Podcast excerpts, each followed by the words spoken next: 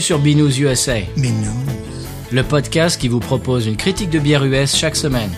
Des bayous louisianais, nous vous délivrons nos coups de cœur, conseils pratiques et l'expression cajun de la semaine. Un podcast à consommer. Sans modération.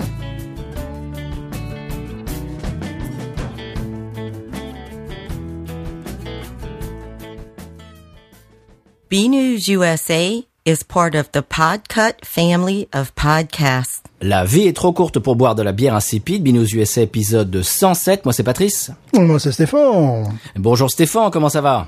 Ça va bien, ça va bien. Nous allons être déconfinés à notre tour, donc ça va très bien. Oui, mais tu sais qu'on enregistre les épisodes à l'avance, donc ça va être euh, old news tout ça. Oui, mais c'est euh, c'est pour l'émotion. Les gens comprennent Ah, l'émotion que nous avions ce jour-là avant d'être avant d'être reconfinés. Pardon. C'est oui, bon, bref.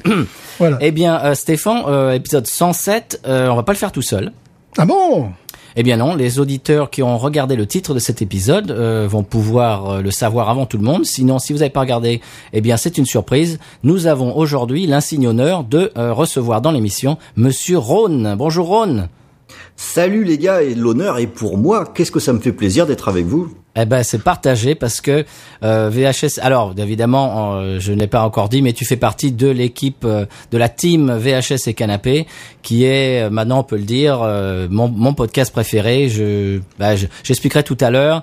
Euh, vous, bah, je vous adore, vous êtes géniaux, j'adore le podcast. Euh, tu, tu expliques un petit peu euh, le podcast pour les gens qui ne connaîtraient pas et pour Stéphane parce que Stéphane n'écoute pas de, posca- de podcast. De Eh ben, alors dé- déjà, bravo Stéphane, hein, ça fait plaisir.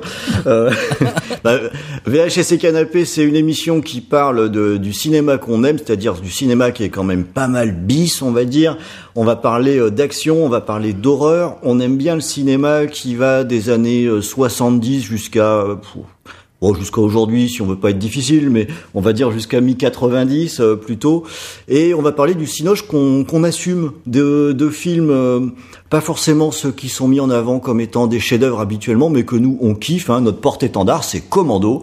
Euh, on aime Demolition Man, on aime Halloween, Vendredi 13, et euh, c'est de de ça qu'on va parler. Alors parfois sur des très gros dossiers qui sont très longs, mais on aime bien aussi les musiques de films. On a un format pour ça. On a différents formats qui sont qui sont plus courts. Enfin, euh, on adore ça. Alors euh, ça nous prend un temps énorme. On vous balance presque une émission par semaine. hein. donc on est des, des furieux, mais ça vous fait pas peur à vous. Hein. Oh, pas vous du êtes tout. aussi des habitués. Absolument pas. Moi, quand je vois des épisodes de 4 heures, je, je me réjouis. Et, et il s'avère qu'avant chaque épisode, on a une, une tradition. Hein, nous sortons nos bières euh, que nous euh, photographions et qu'on poste sur, sur Twitter. C'est l'annonce d'un enregistrement. Euh, et on va essayer euh, différentes bières comme ça. Et donc tout naturellement, eh ben on écoute Binous USA. On vous aime beaucoup aussi. On est plusieurs à bien aimer la bière. Euh, alors que sur les émissions de 4 heures, euh, du coup, c'est un peu un problème à la fin de l'émission.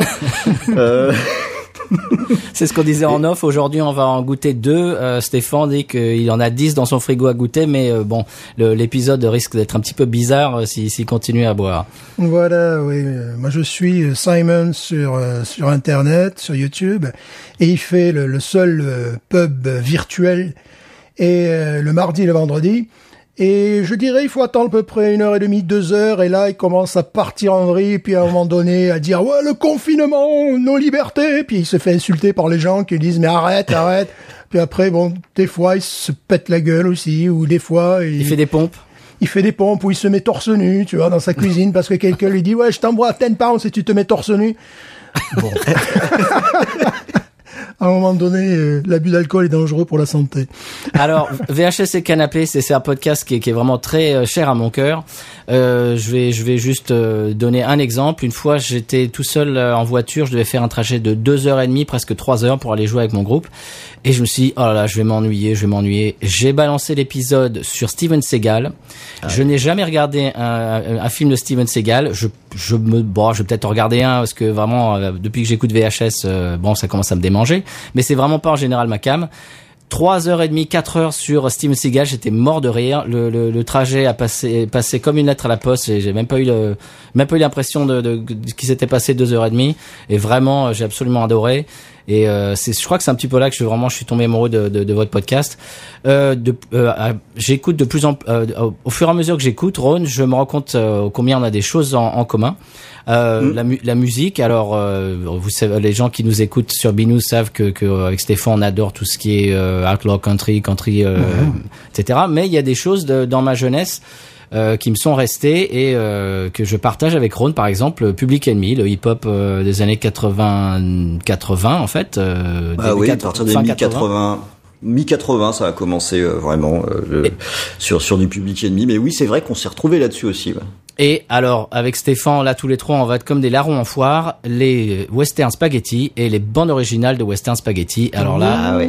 Oui, Là, c'est oui, notre grand oui, kiff avec. Stéphane. Même on, on a on a des compositions qui sont on a on a un side project musical. euh, c'est comme ça d'ailleurs qu'on a commencé avant le podcast et qui a vraiment des, des grosses influences euh, spaghettardes. euh, alors là, je Ron, on va donne, euh, discuter. je donne du biscuit que même Patrice ne sait pas. C'est un petit biscuit là que je donne. Il va y avoir quelque chose en relation avec euh, les Western Spaghetti bientôt dans cette Hmm. émission. Voilà. Ah, Intéressant. Mais Voilà, du teasing, c'est extraordinaire. Ah, voilà, je ne voulais pas employer ce terme atroce. euh, Le taquinage artistique. le taquinage artistique euh, plutôt.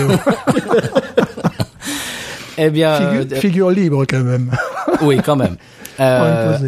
Alors, euh, j'ai deux trois choses en intro et puis après, euh, je vous propose de, de démarrer avec les bières de la semaine De euh, respectives. Euh, absolument. Alors, j'ai deux trois trucs à, à dire avant. Euh, voyons. Alors, je- alors, on, on reste dans le taquinage artistique. J'ai découvert l'autre jour une nouvelle brasserie euh, néo-orléanaise. Je vous en parlerai la semaine prochaine. Hashtag euh, hashtag taquinage artistique. Euh, Paris, il faut qu'ils ils vont devoir couvrir leurs arrières parce qu'ils arrivent euh, comme in hot, comme on dit aux États-Unis. Ils arrivent avec du, du calibre derrière. C'est parfait là. Ah ouais ouais ouais. La, la, la relève euh, est assurée. Paris, il faut qu'ils fassent euh, gaffe. Je sens qu'avec nos taquinages artistiques, aujourd'hui, nous allons faire un épisode relativement plat où nous allons donner la météo, le- nous allons évacuer le, le, le tout venant. Alors oui, en Louisiane, il pleut souvent et l'été, il fait chaud. J'ai entendu dire qu'il y avait des moustiques. Ouais. Alors, euh, en parlant de ça, Ron, l'autre jour, euh, vous, vous m'avez euh, donné envie de regarder. J'ai trouvé ça sur Amazon. D'ailleurs, Amazon euh, Prime, il y a des trucs de folie qui, Oui. qui- qui sont très difficiles à trouver. Et à partir du moment où t'en trouves un, eh ben pouf, ils arrivent tous euh, tout d'un coup. ça sort de nulle part. C'est comme les champignons euh, dans les sous-bois. Au bout d'un moment, pouf, tout d'un coup, il y en a, il y en a, il y en a 30. Euh, J'ai commencé à regarder Invasion USA avec euh, comment s'appelle-t-il Avec Chuck. avec Chuck sur le sur le airboat euh, machin avec j'ai eu l'impression qu'il qu'il était Chuck. Norris Ouais, Chuck Avec. Chuck Ah, ça, ça, c'est un des meilleurs, avec une invasion des États-Unis par euh, huit mecs sur un, mat- sur un bateau pneumatique. Avec des, des gars qui trouvent que c'est très malin de défoncer au bazooka des sapins de Noël. Oui, c'est une espèce de, de plan de carrière, sauf que c'est con, ils l'ont fait sur le sur l'arbre de Noël de Chuck Norris. Non, non. sérieux quoi. Ça, Ils ont, ils ont pas de chance quand même. Non. Voilà, donc j'ai commencé à regarder ça. Et à un moment, il, il se bat avec un alligator et tout c'est de- dans, dans le swamp. Alors ça se passe en Floride parce que parce qu'il y a des Cubains, etc. Dans l'histoire, il y a des, des, des, des naufragés euh, cubains, mais ça pourrait se passer en Louisiane, c'est pareil. C'est le Alors même, là, euh, je... je me suis senti les atomes crochus avec le Chuck. Je veux pas divulgacher parce que ça fera l'objet d'un de mes coups de cœur. Mais il y a un hôtel soviétique à Moscou, un hôtel purement soviétique. Il y a des portraits de stars. Alors tu peux imaginer le type de stars qui, est de- qui sont dedans. Lénine évidemment, euh, Staline. Et puis tu as euh, Chuck Norris. T'as Chuck Norris, il est là, à côté de Mireille Mathieu. Non, Un portrait Oh de. Mimi. Donc je divulgage pas. c'est un haut lieu de la culture, ça. Voilà. Je dirais, aujourd'hui, on envoie les expédients, on divulgue, on divulgage, on divulgage pas. Mais ça fait partie d'un de mes coups de cœur puissants. Et euh, le gars était euh, admiratif de, de- de- du fait qu'il y ait un portrait de, de Chuck Norris. Et moi, j'étais complètement dingue de voir qu'à côté, il y avait Mireille Mathieu qui trônait quand même à côté de Gorbatchev, à côté de, de- de- bon, tous les oligarques russes. Mais, mais c'est un joli couple. C'est un joli couple. C'est vrai. Attends, il y avait Chris de Berg. Alors Ils là, j'ai pas... la même coiffure. en plus. Il y avait également Chris de Berg, tu vois. Il y avait Chris de Berg en photo. Ouais. Et là, euh, ben, j'ai pas compris et le gars non plus l'a pas compris. Voilà. Ben, Lady, Lady in Red, ça doit être ça. J'imagine, j'imagine. Ah, tu vois, Lady in Red. Non, mais tout, tout, tout est dans tout, hein. Lady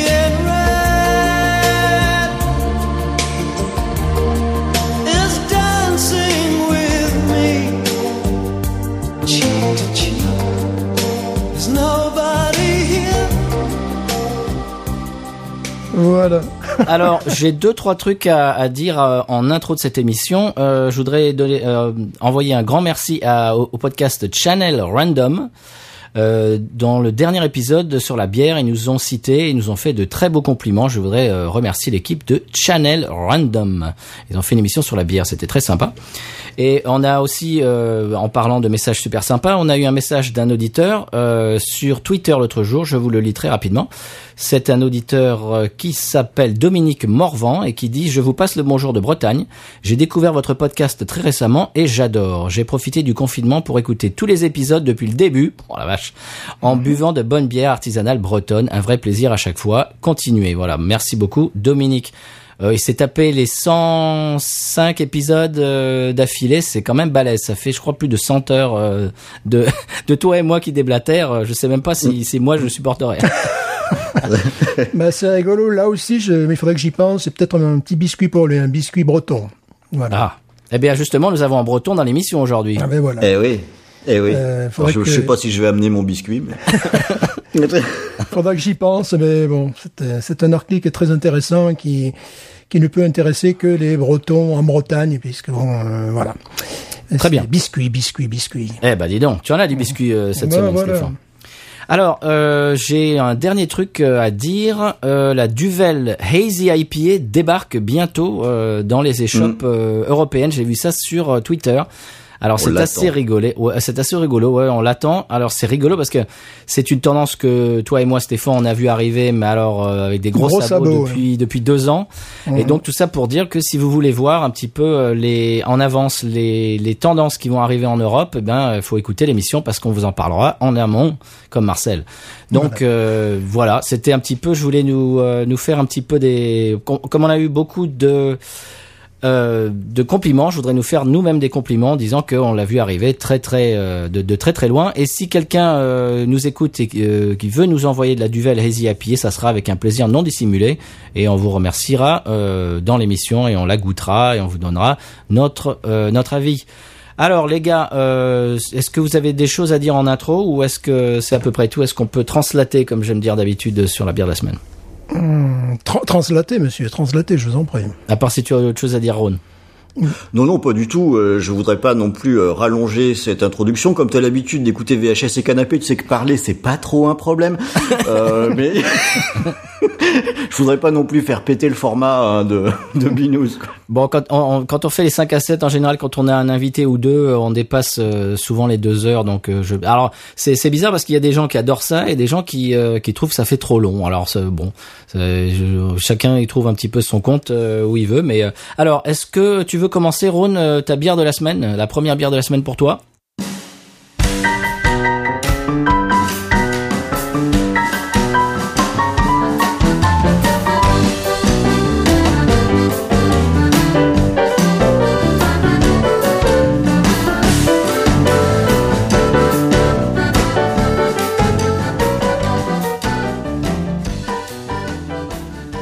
Allez, ok, c'est parti. Alors ma première bière de la semaine, j'ai sélectionné euh, une qu'on peut trouver assez facilement dans le commerce, donc ça va parler aux auditeurs euh, français, Très bien. puisque c'est c'est la G de Goudal. Ah oui. Voilà, donc euh, euh, Goudal, qui est une brasserie que j'aime bien. Je trouve qu'à peu près tout ce qu'ils font, euh, c'est bien. Donc euh, j'avais le choix entre entre plusieurs. Et euh, en général, dans ma, ma façon de choisir, ce que moi je vais fonctionner par rapport à ce que je fais en même temps que je bois la bière. Dans mon frigo, j'ai une partie qui est pour quand je mange des plats en sauce, par exemple. J'aime bien boire une bière avec. Et là, je vais prendre la, la blonde classique de, de Goudal. Je trouve qu'elle va très bien. Ou des trucs comme la cuvée des trolls, des machins comme ça, qui sont pas trop marqués. Ça, ça va très très bien. J'ai la deuxième catégorie, c'est celle que je vais prendre plus avec euh, des choses que je grignote ou avec un petit peu de charcuterie. Et là, la G de Goudal, parce que euh, elle va plutôt bien avec ça. Euh, et j'ai ma dernière catégorie, c'est les bières par contre que je vais boire toute seule, que je vais plus déguster. Donc, C'est dans mon frigo, j'ai mes trois bacs comme ça. Ah, c'est pas mal, ça. ok. Ouais. Euh, non, c'est pas vrai. Si je prenais de la place dans trois bacs dans le frigo, ma femme me démontrait. hein, donc, euh, mais donc en fait, je dois réfléchir à l'avance pour juste mettre dans les emplacements qui vont bien. Mais c'est un petit peu comme ça que que, que je raisonne. Et là, du coup, j'ai pris euh, le- la G de, de Goudal parce que je trouve que c'est une bière qui est euh, au-dessus de l'ordinaire. Alors par ordinaire, on va se mettre d'accord. Je suis d'accord avec vous. La vie est trop courte pour boire de la bière insipide, donc on va évacuer tout de suite le, le, le tout venant. Euh, mais c'est déjà quelque chose qui a, qui a, qui a une bonne petite, une bonne petite saveur. J'ai essayé de bien le verser pour pas me faire engueuler par Patrice. parce que je prends des cours pour verser correctement ma bière. Ah, tu fais bien là. Ah non, mais vous m'influencez, hein, je vous écoute avec beaucoup d'attention. Hein.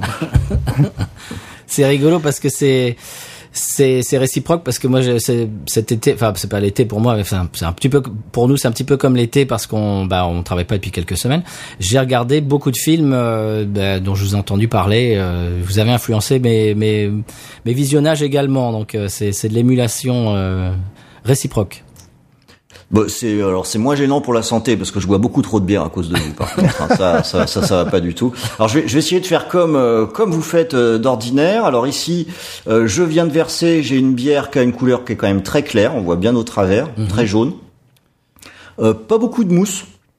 Euh, ça, je l'avais, euh, je l'avais déjà noté. Elle mousse euh, pas beaucoup et la mousse, elle va descendre assez vite sur celle-ci. Ce qui me déplaît pas. Ça m'évite d'attendre trop longtemps finalement. t'aimes pas la mousse?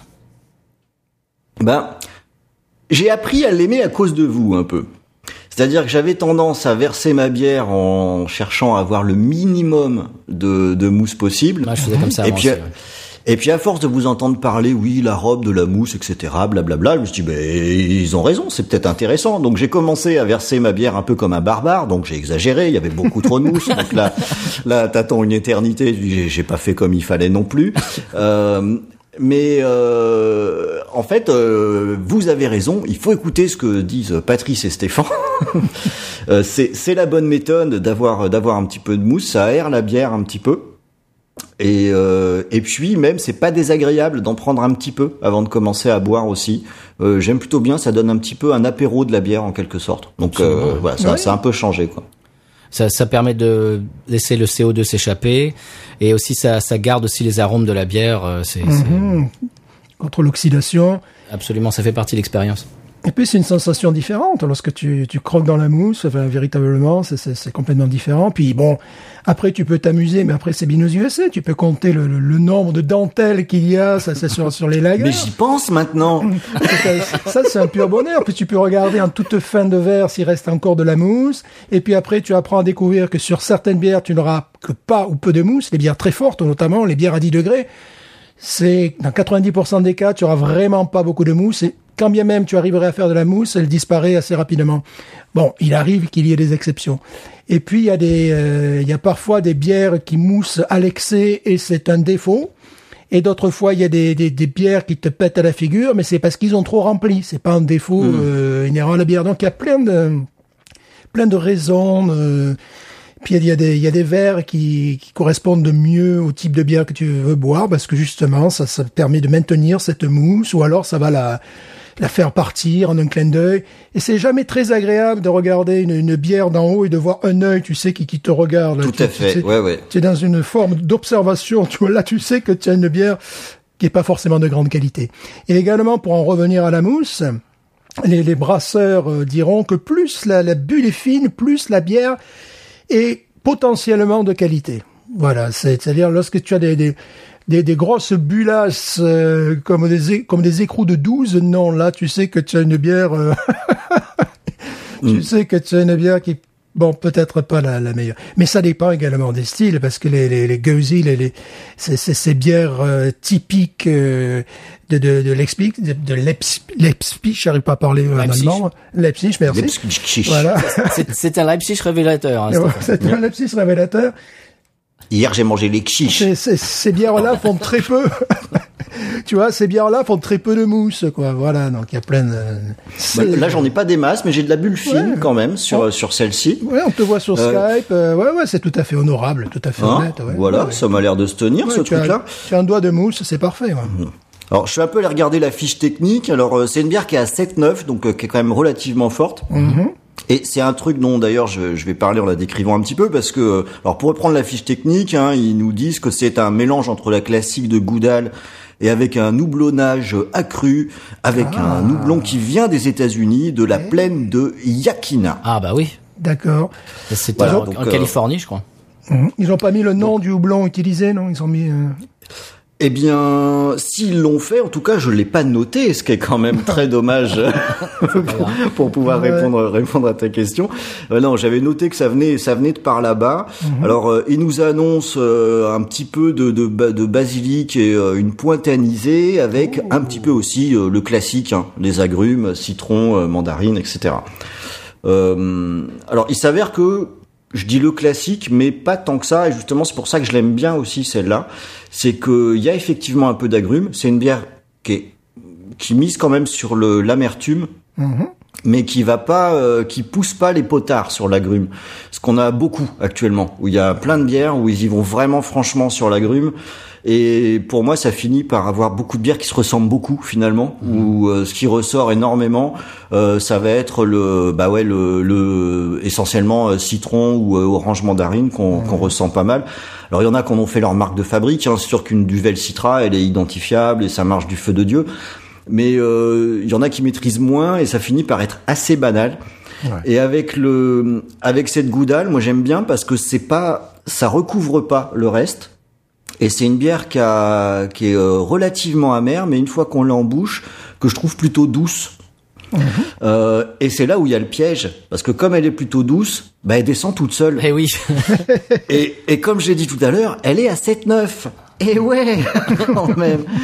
Donc on a tendance à pas trop, euh, pas trop le voir venir euh, quand, quand, quand on boit cette bière, parce que on n'a pas l'impression de boire une bière qui est forte, parce qu'elle elle est douce finalement, tout en ayant gardé le, le petit côté d'amertume qui, euh, qui est le même que dans leur bière classique finalement, hein, que dans la, la goudale de base. Donc euh, ils l'ont juste arrondi un petit peu. Euh, c'est ce qui reste un peu un petit peu sur la langue du coup. Euh, pour moi, elle est quand même un cran au-dessus, c'est meilleur. Ok. Euh, avec le truc que voilà, elle passe toute seule quoi. et, et, et voilà pourquoi je la mets en catégorie en grignotant quelque chose en général. Oui. Euh, parce que finalement ça va ça va très très bien euh, moi je trouve que cette bière va parfaitement bien avec le saucisson sec par exemple. Voilà Ah, moi ouais, je vous ouais. donne mon conseil pour boire la pour boire cette G de, de Goudal avec de la charcuterie de la copa ou du, du saucisson sec des trucs comme ça. Euh, je trouve que ça va super bien. On prend deux gorgées de bière on se prend une petite rondelle de, de saucisson on va alterner tout ça. euh, les, les deux se marient très très bien.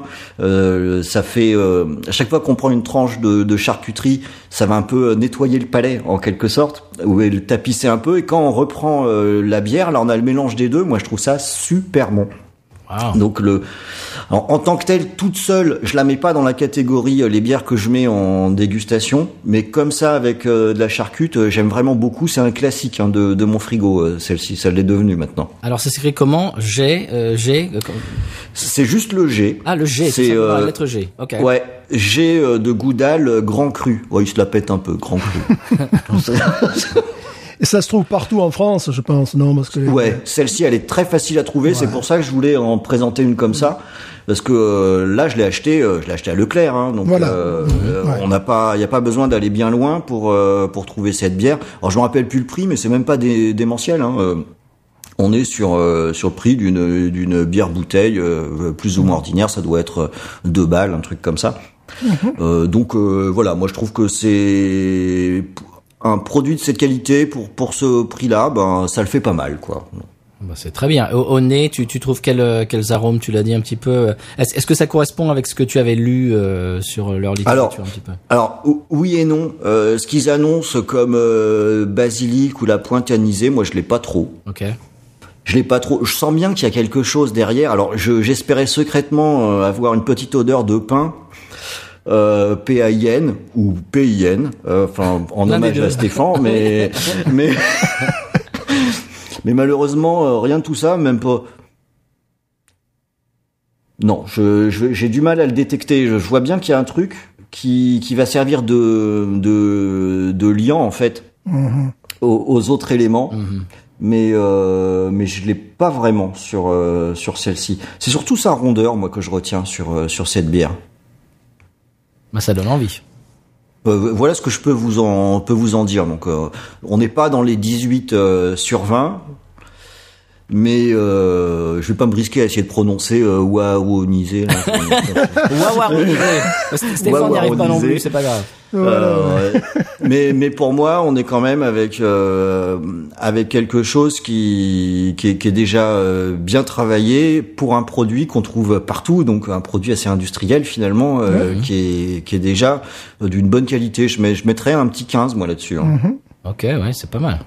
Euh, Je suis assez c'est- d'accord. c'est- ça fait partie des traditions de l'émission de ne pas pouvoir euh, dire wawaronisé. C'est c'est normal. Tu, tu es dans tu es dans le cadre là, c'est parfait. En plus, je me suis promis que je m'entraînerais avant. Puis, euh, Tu vois, wawaroniserions-nous, c'est assez difficile à dire. Tu vois, c'est en plus, on, on complique, quoi. Alors Stéphane, toi, je crois que tu vas, ou alors si tu as encore euh, d'autres choses à dire, euh, Ron, sur ta bière. non, ça y est, j'ai tout donné là. T'as tout donné, c'est bon, sur t'as vidé ton sac là, c'est bon. Là, ça y est, j'ai fait tout ce que j'ai pu, j'étais à fond. J'ai même pas trouvé le basilic, euh, la pointe anisée, je la cherche encore. Là, je, je remets mon nez dedans, mais pff, non, je l'ai, je l'ai pas. Non, je, je suis, je suis au bout là. Alors si vous, si vous, au bout du rouleau. Si, euh, si vous connaissez la jet de la goudale et que vous avez trouvé vous euh, l'anisée euh, et quoi d'autre, qu'est-ce qu'il y avait dedans l'anisée et basilic? Basilic. Basilic et l'anisée, eh bien vous pourrez nous nous le faire savoir sur Twitter, Instagram ou euh, Facebook ou sur euh, binoususa@gmail.com. Euh, Ça nous fera plaisir de d'entendre euh, parler de, de, de cette bière euh, par vos euh, bah, vos papilles et puis vos, vos, vos naseaux. Euh, Stéphane, est-ce que tu veux euh, y aller sur la tienne? Moi, je, je, viens de faire la même erreur que j'avais faite euh, l'épisode avec Julien, c'est-à-dire que je vais boire en dernier, je vais me dessécher, mais c'est pas grave. Stéphane, euh, je crois qu'on a parlé un peu en off avant l'émission. Tu nous amènes pas de la nouveauté comme d'habitude. hein. La dernière fois, tu nous avais repassé une couche sur la Rourkelle. absolument pas de la nouveauté. Ben, j'ai voulu être franc avec nos auditeurs, c'est-à-dire, je vais pas leur mentir. Déjà, je bois rarement, des, pour ainsi dire jamais, des bières l'après-midi. Et si je bois une bière l'après-midi, je vais pas boire euh, une bière du Bouzoukistan, euh, tu vois, aux, essences de, de quinquina euh, élevées en fût de chèvre. Non, ça c'est pas vrai. ça se trouve pas ici. Le Tu, Bouzoukistan, tu c'est casses des, tu casses des mythes, Stéphane. Faut pas dire ça. Voilà. Donc, non, mais là, je vais rehausser le, le- le mythe. Je vais boire, évidemment, une Schlitz. Ah, Ah bah, évidemment. j'en ai bu pas- hier. Et tiens, c'est marrant parce que j'ai une anecdote là-dessus. Je te, je Ah, ben voilà. Non, j'ai réfléchi, j'avais... Qu'est-ce que j'avais en concurrence? Ben, j'avais de la Urquell. Oh oui, non, mais ça, non. Hein. Tu, tu l'as déjà ressorti deux fois. Hein. Voilà, j'avais la Westeiner, j'avais également euh, la- la- une La bière de- une vieille croc qui traînait Voilà. quelque part. J'avais évidemment une, une bière de Louisiane là, euh, mais j'avais pas envie de boire ça. J'avais pas envie de, de boire une bière, tu sais, euh, de, de Louisiane. À ce moment-là, non, quelque chose qui j'ai mangé il y a deux heures à peu près. euh, non, quelque chose qui, qui, qui- que, que je bois quotidiennement. euh, voilà, donc évidemment, on revient à la Schlitz. Mais attention, je vais la boire non pas dans un verre Schlitz ce coup-ci, mais dans un verre Versteiner. Pourquoi? Parce que ça fait aussi bien.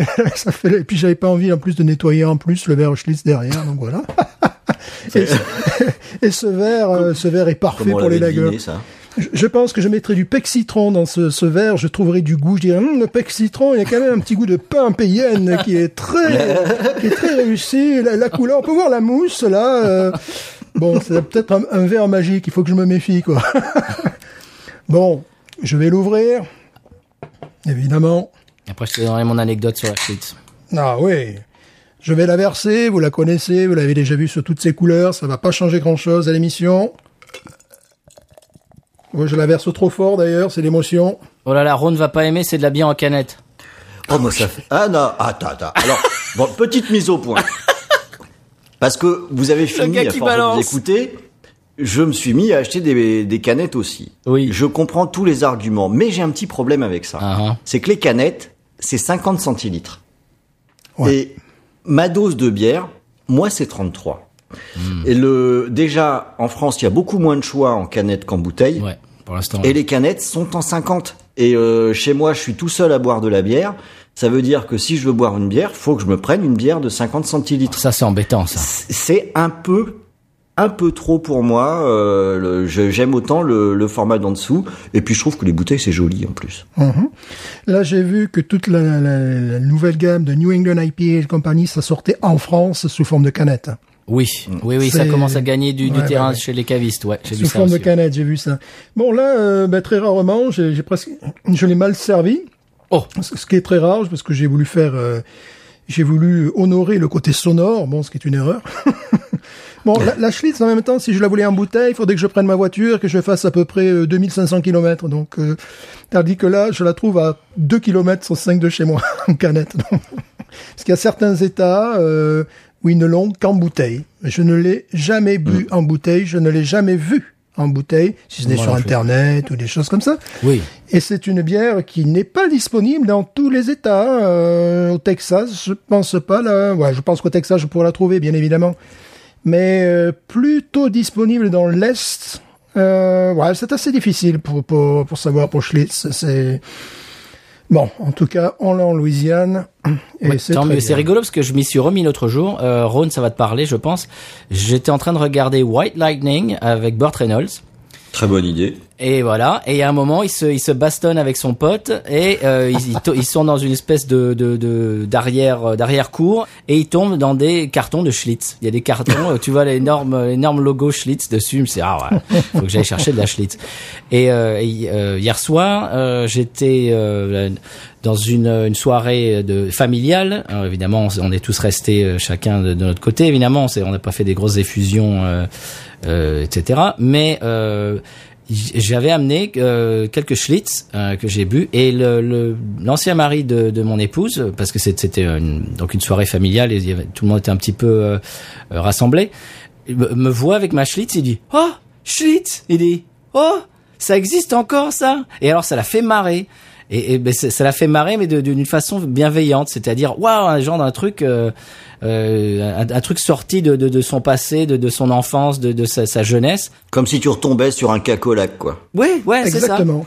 et il s'est dit, waouh, ça existe encore. Il dit, il dit, ça te dérange si je t'en prends une? Et il a goûté, il a trouvé ça bon, quoi. Et lui, il était, en, il boit de- d'habitude, il boit de la, il avait amené de la Miller Lite. Et, euh, et là, il, il s'est tapé une Schlitz et ça, ça lui a bien plu, quoi. Ça, ça l'a fait complètement délirer, ça l'a ramené à, à sa jeunesse. Ça Voilà. peut pas être un mec foncièrement mauvais. Bah non, Tu vois, il faut lui trouver des excuses.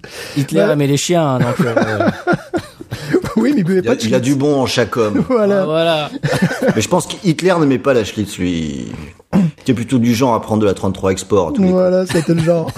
Mais tu sais, c'est amusant ce que tu dis parce que très souvent, je me retrouve à faire euh, le, le prof.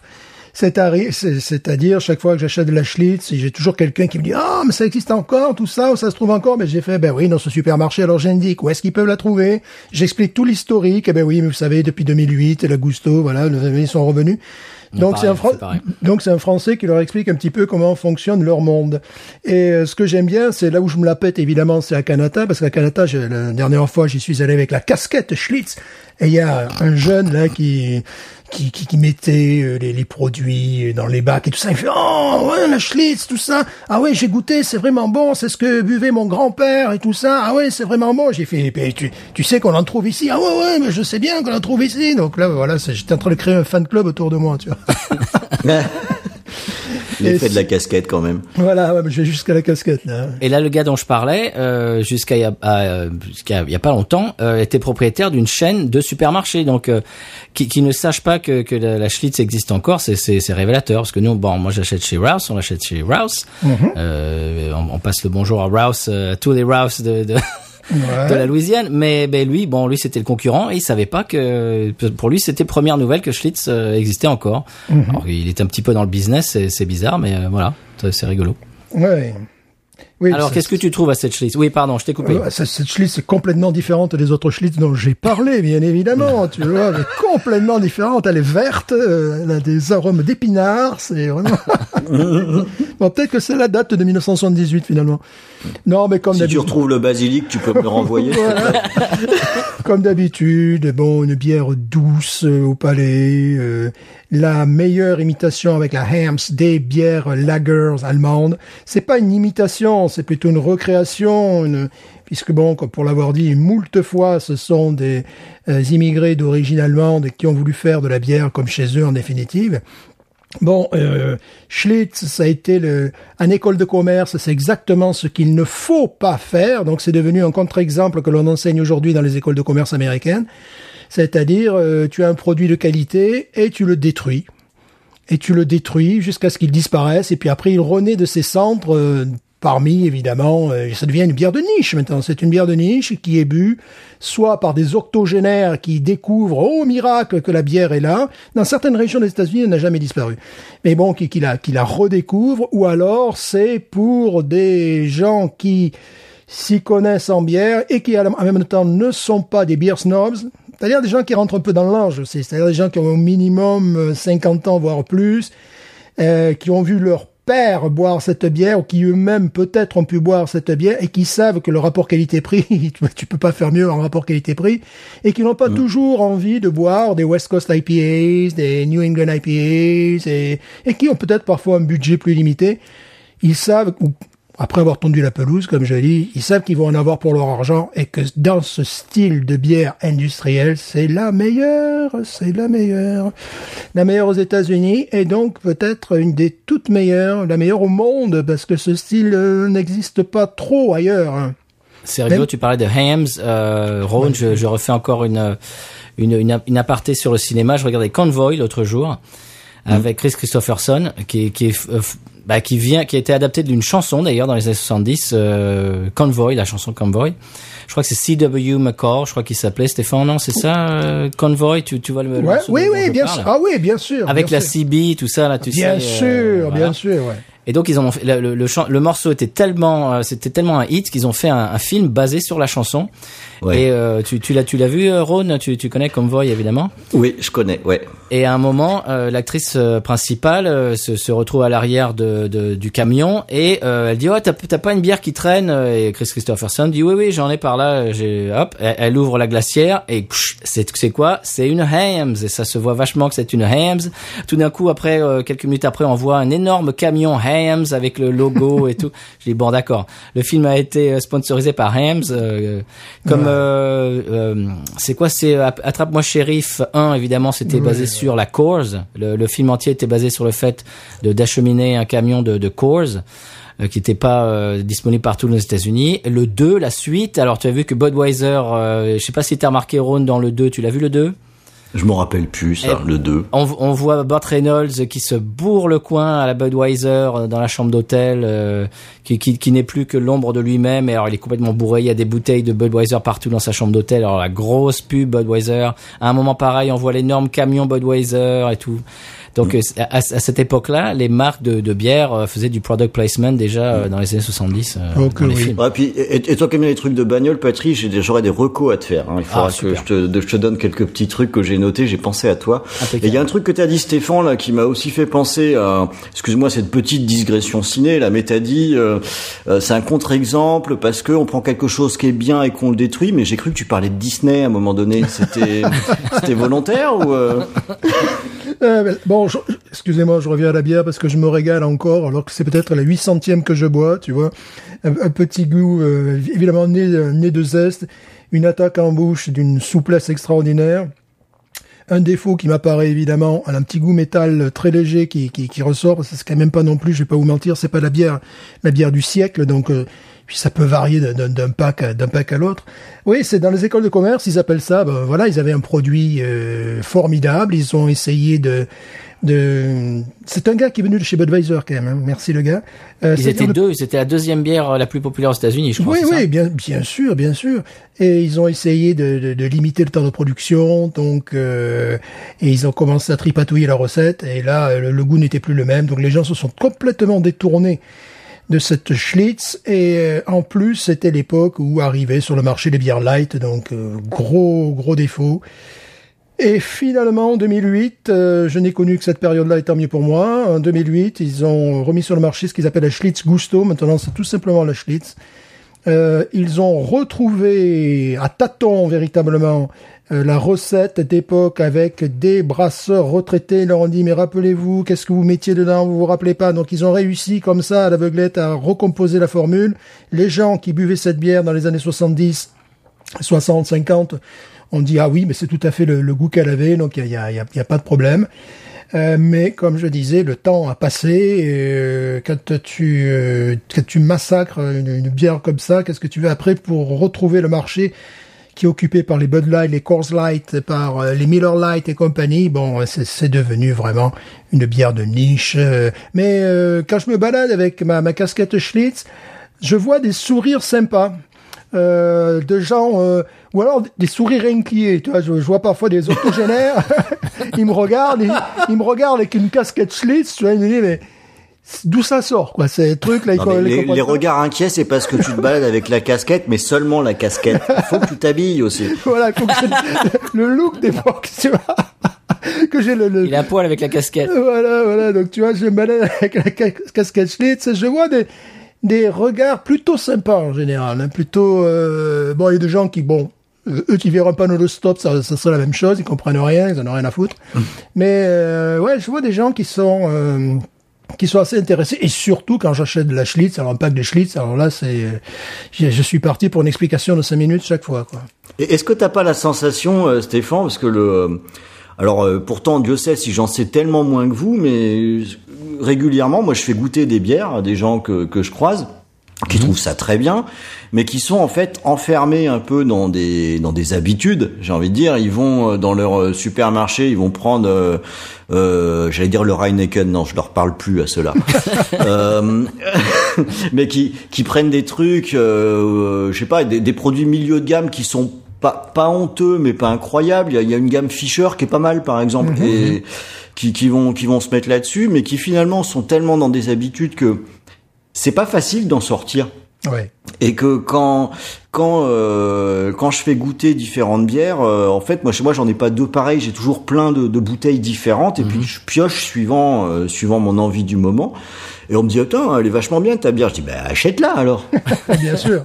Achète-la. Euh, tu vas en grande surface donc euh, maintenant il y en a plein. C'est pas difficile. Tu peux essayer des trucs, tu peux. Justement, je pense qu'il y a des gens tester, qui ont, ouais. qui ont peur de l'inconnu, c'est-à-dire, euh, en plus avec le prix euh, auquel elles sont vendues souvent, je, je, je peux comprendre. Euh, c'est-à-dire qu'ils se disent bon, ça, est-ce que c'est bon, est-ce que c'est pas bon, je ne sais pas, et est-ce que j'achète sans, sans savoir si c'est bon? Alors bon, une, une, une bouteille à la fois, euh, bon déjà c'est un, un petit investissement. Ici, souvent c'est euh, six pack, c'est très rare de pouvoir euh, acheter des, des, des bouteilles à l'unité. Il y, a, il y a certains ma- magasins qui le font, mais en général dans les supermarchés normaux, euh, c'est c'est pas vraiment le cas. Ou alors c'est en général c'est c'est pas des c'est pas des bières euh, très très bonnes ou c'est ou c'est vraiment des, du tout venant des très très connus. Alors nous ici euh, des fois je, je me dis bon allez je me lance mais c'est c'est 10 dollars pour 6 quoi. Et si j'aime pas il m'en reste Ah que ouais. 5 que j'aime pas. Ouais, bon ça, ça c'est- mais en général bon on- euh, quand tu commences un petit peu à connaître les brasseries etc tu tu tu te dis en général que ça va pas être si par exemple si c'est Sierra- si c'est la nouvelle de Sierra Nevada par exemple en général en voilà en général j'y vais c'est c'est très rare que je sois euh, que je sois déçu. Paris c'est pareil. Paris c'est l'inverse. Euh, je prends même si je je connais pas j'en prends deux packs. Alors, mais mais en, en même temps, euh, là pour le coup, euh, en France, là moi j'habite euh, j'habite à Lyon. Euh, T'as les les bières Ninkasi qu'on trouve un petit peu partout. Elles sont pas mal, Ouais, mais pas elles sont vendues elles sont vendues cher. Euh, pour le et il y a, y a des bières avec à mon sens beaucoup plus du de caractère qui sont vendues à moins cher que ça mais et c'est le, le réflexe marque parce que c'est une Ninkasi. Alors autant quand je vais au bar au Ninkasi là zéro problème c'est en pression. Là c'est vraiment très bon. Mais euh, mais en en, en bouteille euh, moi je trouve ça pas mal mais je trouve qu'il y a beaucoup mieux à côté et pour moins cher. Comme quoi le, le prix n'est pas forcément le frein quoi sur euh, sur cette histoire. Surtout qu'on les trouve à la bouteille. Donc euh, franchement essayer c'est pas un gros investissement quoi. Moi, ce qui est rigolo avec euh, la, la Schlitz, c'est que c'est absolument pas cher. C'est, c'est même très peu cher. Et ça peut jouer, justement, à contrario. Ça peut être tout à fait le contraire. Parce qu'un pack de 12 à 10,99$, parfois même à moins de 10 dollars, pour certains Américains qui boivent de la Bud Light, ils se disent, oui, bon, alors ça, c'est, ça, c'est vraiment de la merde, quoi. Ils peuvent avoir ce, ce, ce réflexe de, de considérer que, justement, c'est, c'est pas cher. Et je ne parle même pas de la Hams, qui a un prix qui défie toute concurrence. Bon, après, je vais pas mentir, c'est bien là, euh, il y a du glucose dedans, sur du glucose, et c'est pas des, euh, c'est pas le type de bière, si tu t'amuses à boire ça toute ta vie, de boire que ça, euh, ça risque, ça, risque de, tu risques d'avoir des complications. Euh, parce que bon, c'est pas, c'est un processus, on sait pas trop. Tu sais, ils disent le fructose, on sait pas trop. Le sirop de glucose, il semblerait que. Alors, si tu veux boire des bières en quantité toujours la même, je conseillerais une bière allemande qui n'est faite qu'avec de l'eau, euh, des maltes, et il n'y a pas, y a pas de, rajout de quoi que ce soit. Mais ce type de bière par rapport à une Bud Light ou que sais-je encore, j'ai fait boire ça à ma mère par exemple. Et ma mère, elle a dit, Hum, elle est bonne. Voilà, c'est c'est juste pour te dire que le, le, le, le, moyen qui boit ça, tu t'inscris vraiment dans une bière universelle et en plus elle est douce, ronde en bouche, donc euh, on dirait que tu bouffes un croissant quoi à la limite quand tu bois cette bière là. Donc c'est et pareil pour la Herms. Euh, me concernant, j'ai toujours été un très gros curieux de, de la bière depuis l'âge de 18 ans, mais c'était pareil pour les vins.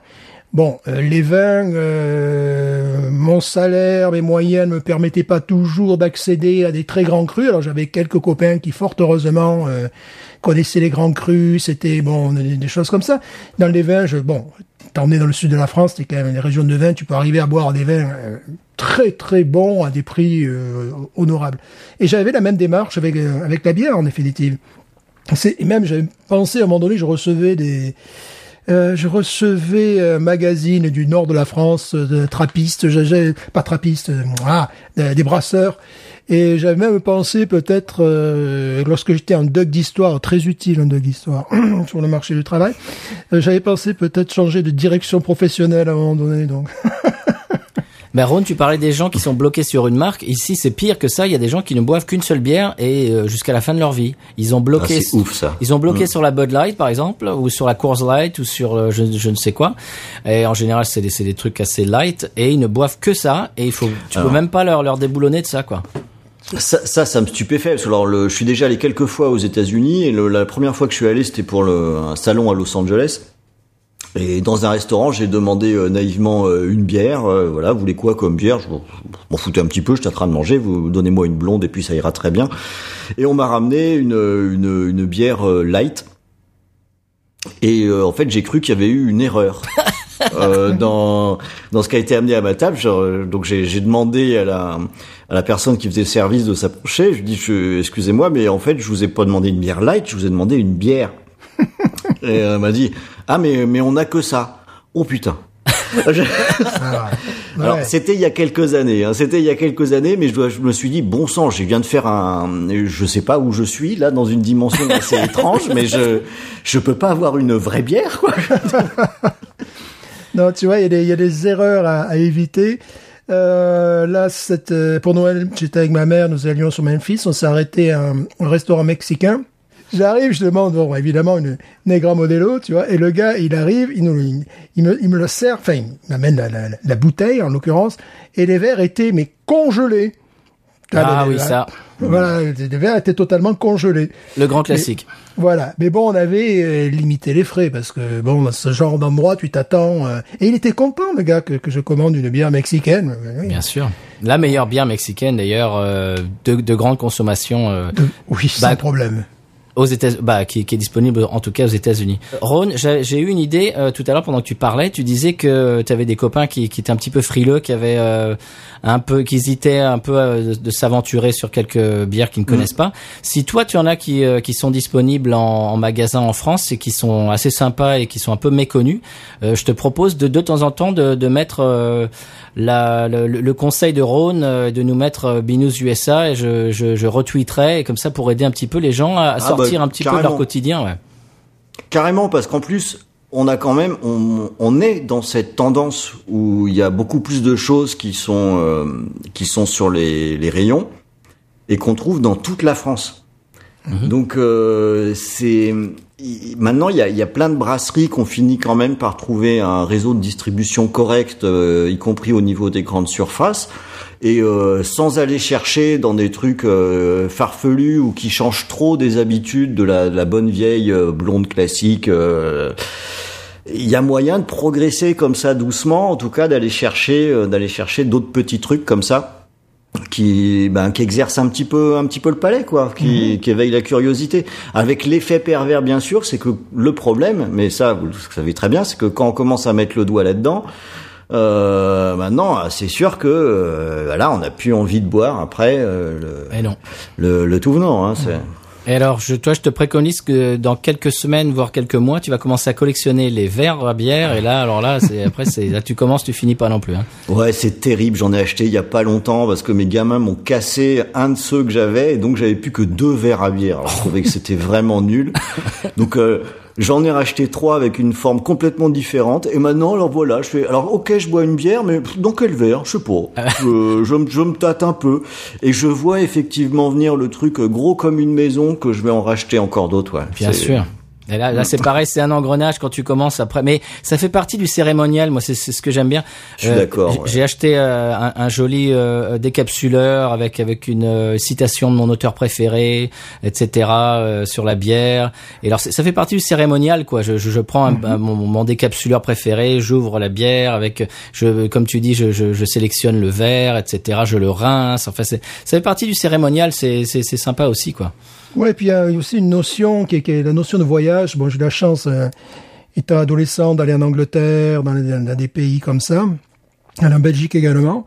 Et là, tu vois qu'il y a toute une culture autour et ça te marque. Moi, ça m'a, ça m'a profondément marqué. Et à partir du moment que ça te marque, eh bien, tu transmets ça à tes proches. Enfin, je vois ma fille, je vois, j'ai certains cousins, effectivement, qui sont très contents de me dire, tiens, regarde ce que j'ai acheté comme bière, tout ça. C'est-à-dire qu'il y a aussi une possibilité de véritablement d'aller vers la culture des autres, de, parce que la bière étant un, un alcool universel, euh, c'est un peu comme parfois le football dans certains pays ou le sport, ça, ça peut être un sujet de conversation, puis véritablement un sujet d'intérêt. euh, je sais que mes, mes voyages en Angleterre ont, conditionné, j'avais j'aimais déjà beaucoup la bière, mais c'est lié quelque part dans mon cerveau à des souvenirs, à des instants, à des, à des goûts différents également. Parce qu'après, lorsque tu t'intéresses à la bière, eh bien, tu peux, tu peux décider, tu peux choisir déjà ce que tu as envie de boire chaque jour. Là, par exemple, eh bien, je bois une lager, tout simplement. Mais euh, tu peux décider que ce style de bière, c'est ton style préféré. Enfin, tu, tu, tu, tu, tu le vois vite. Enfin, tu, tu vas peut-être après vers des, des produits qui t'aident, qui peuvent t'aider à faire ton choix. Je sais que bon, ici, on manque de bière anglaise. Mmh, mais sinon, c'est ce que je boirais tous les jours, pratiquement. je boirais ça à la pompe, quoi. Mais euh, voilà, c'est- tout un, tout un univers, tout un... Puis t'as le truc aussi que c'est, c'est, euh, tu sais que ça se capture suivant les endroits. Le, euh, il y, a- il y a peu, j'étais en Bretagne, j'ai passé trois plombes devant le rayon parce que j'ai vu des tas de bières que je connaissais pas. Évidemment, il y a plein, il y a plein de brasseries euh, par là. Alors j'ai demandé des conseils à des, à des, des confrères bigoudins pour que qui m'aiguillent à pas prendre des trucs euh, pas terribles. Et évidemment, typiquement, on est en Bretagne, bah tu vas avoir des bières avec du sarrasin. Bah ouais. Eh oui. Euh, t'es- Ben ouais. c'est c'est c'est obligé. Mais c'est rigolo de voir qu'en partant d'un même produit, finalement, le euh, la la région où c'est produite ou la ou la particularité du coin va faire qu'on va avoir un produit un peu différent. Voilà, puis les, puis Euh, les- forcément. Puis les cultures, justement, la, la, la Bretagne, euh, la Bretagne, je dirais coincée, coincée entre entre l'Irlande et la, et la Belgique. Ce qui fait que ce que j'aime bien dans leur dans leur bière, c'est qu'ils ont à la fois, euh, j'en ai déjà parlé, il y a, tu peux retrouver la, la légèreté en termes alcooliques des, des, des bières irlandaises, et tu as également cette matière que tu retrouves dans les bières belges. Ouais, Il y, a, il y a pas mal de caractères dedans. Voilà. Je- J'aime bien la Saint-Erwan qu'on peut trouver euh, dans pas mal d'endroits, parce que je m'appelle Erwan aussi, accessoirement. Euh, mais mais qui est, qui est typiquement dans ce que tu décris. C'est une bière avec du dépôt, qui est non filtrée, euh, et qui, quand on la décapsule, elle a son caractère, qui, qui, qui fonctionne bien. C'est- C'est-à-dire c'est que tu peux avoir des bières à 6 degrés 5, par exemple, donc moins alcooliques et moins alcooleuses que les bières belges qui peuvent faire 8 degrés et quelques, à plus qu'une Guinness ou quoi que ce soit, mais tu, tu as du caractère, tu es dans un entre-deux. C'est pour ça que je trouve leur bière très intéressante, parce que pour le marché français notamment, c'est encore quelque chose de différent. Alors que les, les bières du Nord, bon, euh, sont différentes des bières belges, mais on est quand même dans une même typicité de goût. Euh, les bières alsaciennes, bon, je parle du, du tout venant, je parle pas des bières euh, pointues. On est proche évidemment des lagers allemandes, euh, c'est logique. Et là se développe un autre quelque chose qui est un un entre deux, qui regarde vers l'Irlande et qui a la consistance des bières belges. Ça, je trouvais ça complètement fascinant. le- le- Mais bon, Bon, je, je suis parti de France. C'est vrai que toi, t'as toujours pas bu ta Je bière. veux pas vous couper, mais moi j'ai soif. Hein. Il a toujours pas bu sa bière. Mais non. Oui, c'est vrai, ouais, c'est vrai. Vas-y, J'ai Patrice. commis la même erreur que qu'avec l'épi- de- dans l'épisode avec euh, Julien, c'est-à-dire que je bois en dernier et je me dessèche. Alors moi, je vais faire complètement, je vais prendre le contre-pied de ce que vous avez fait, euh, où vous êtes un petit peu dans la, dans la blondeur, dans le dans le pain PAIN, etc. Et puis dans la sobriété, euh, dans le classicisme. Moi, euh, je mets euh, le, le- le pied à- complètement dans la fourmilière, le pavé dans la mare. Et je vais goûter aujourd'hui, que je ne la connais pas encore, mon beau-fils me l'a offerte. C'est euh, la nouvelle euh, double New England IPA de chez Gnarly Barley et elle s'appelle Normageddon. Alors ça- Très coloré. Oui, absolument. Et donc avec un nom euh, qui va qui va rappeler des, des souvenirs euh, fil- filmographiques, euh, cinéphiliques euh, à Rhône. Normageddon. En même temps, ça, ça fait un petit peu un nom de film catastrophe, donc j'espère que la bière, elle n'en sera pas une. Elle a vraiment, elle a vraiment de la gueule. Ça s'inscrit complètement dans la tendance actuelle au niveau de, de, de l'encanettage, puisque c'est pas une bouteille, au niveau de, de la mise en canette. C'est vrai que tu vois ça en rayon, ça t'attire l'œil direct. hein. Ouais, et c'est complètement, on sait qu'on est en 2020. Voilà, c'est, euh, Oui, c'est vrai. c'est complètement toutes les bières euh, New England IPA, toutes ces, ces bières-là maintenant sont un petit peu mises dans ce format-là, quoi. Je commence à en voir beaucoup euh, ben, en Europe sur les sur les réseaux sociaux. Les gens Ouais. euh, postent des, des, des- les, les gens les, les les brasseurs commencent à se mettre euh, aux canettes tape à l'œil euh, et ils ont bien raison d'ailleurs parce que ça ça marche. Hein. Euh, c'est, c'est- ça, ça attire l'œil et, euh, et en général on achète et puis euh, quand le, le produit derrière est bon, euh, ça marche. Ouais, J'ai pas osé encore goûter la, la, la canette euh, Jackie et Michel que j'ai pris euh, dans un étal. Je, je, je dis ouais, je suis pas sûr que ce soit de bon goût. Oui alors ça dépend. Oui des fois des fois c'est tape à l'œil. euh, ouais d'accord. Des fois on a tout compris. hein. Ça serait amusant qu'on nous en envoie, parce qu'ici on n'en aura pas de la Jackie. et Ah non, ça. Alors, je vous donne un petit peu plus de, de biscuits sur euh, ma bière. C'est donc la Gnarly Barley Normageddon. Euh, Gnarly Barley, c'est une, euh, une entreprise, une brasserie louisianaise euh, qui est, si je ne m'abuse, à Hammond, en Louisiane, de l'autre côté du, Exact. du lac Mhm. Pontchartrain. Est-ce que je dis des bêtises, Stéphane? Non, non, c'est tout à fait Non. exact. Et on n'y est pas encore allé. Il va falloir qu'on y aille. Ça fait des mois qu'on se dit ça. hein. Ouais, c'est près, c'est loin en même temps. C'est un petit peu Ouais. le, le- Alors, c'est une double IPA juteuse et trouble, donc je, je traduis euh, euh, juicy and hazy, euh, ce qui n'est ce qui n'est pas fait pour me déplaire. Elle euh, titre à 8 degrés 5. Euh, alors pour les houblons, c'est Cashmere et Nelson Sauvin. Je ne connaissais pas Nelson Sauvin. Donc ça, ça va être une découverte pour moi. Alors je vous lis euh, la littérature qu'ils ont sur leur site. Alors c'est une bière avec des, des notes d'agrumes vifs, de noix de coco, de melon d'Espagne et de mandarine. Alors attention, c'est pas fini. Avec des notes subtiles de raisin sauvignon blanc et de groseilles à macro écrasées. Excu- Excusez-moi. Alors les groseilles à macro, je ne connaissais pas. C'est- c'est- Groseille à macro, c'est quoi C'est des couilles de macro Euh, Groseille et macro. Groseilles à macro, c'est alors euh, je ne sais plus le On nom. dirait presque une contrepertrie. Oui, oui, c'est vrai. J'ai pas voulu me lancer. Groseille à macro. Alors je ne sais plus comment ça se dit. Alors attends, gooseberry, gooseberry. Ah, ouais. Ouais, voilà. Alors, gros. Mais alors c'est indigène de l'Europe, donc euh, j'imagine que ça doit avoir un autre nom en Europe euh, que ça. Mais enfin bon. Le groseille à macro. Alors je vous dirai si euh, si ça a le goût de groseille et de macro. Alors euh, euh, donc c'est un taux d'alcool élevé, donc euh, j'imagine avec euh, c'est pour ça que c'est assez complexe avec tous ces arômes etc. Et alors il paraît que l'alcool euh, se sent quand même en, en touche finale, que c'est quand même assez euh, qu'on sent quand même les 8 degrés 5. Eh bien je vais pouvoir euh, vérifier ça dans une seconde parce que j'ai quand même très soif. Oui, je te vois te dessécher. Oui. Alors, le, le côté melon d'Espagne, j'aimerais quand même que tu nous, tu nous expliques, là. Ah bah, bah, je- bah, je veux, on va voir. De quelle région d'Espagne? Soyons précis. Ah, d'Andalousie. Alors, oh. Oh, ces gens de, ces gens de bière, tu, tu ouvres juste la canette et tu, tu sens déjà le, le, le, le, fumet. Alors, voyons, je, je vais essayer de faire euh, la- mon ASC bière.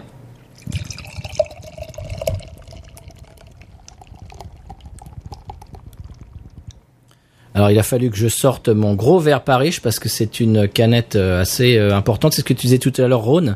Des canettes. c'est une 50, euh, encore. ouais, c'est c'est 16 onces aux Ouais, États-Unis. Ça fait 47 centilitres, je crois, un truc comme ça. Ouais, c'est bon. Demi-litre, quoi.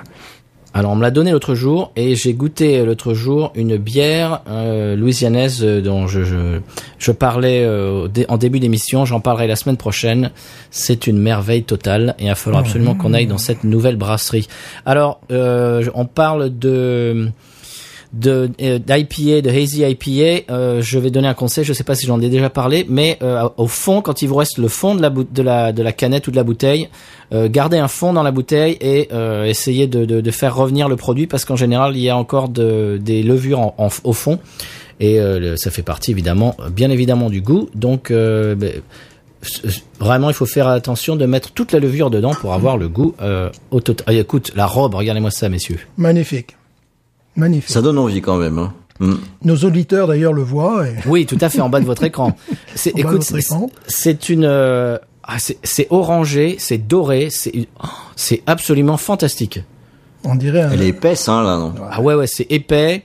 Ça me fait vraiment penser. On va, allez, on va remettre encore euh, une couche. Euh, ça me fait penser à la Ghost, quoi, tout simplement.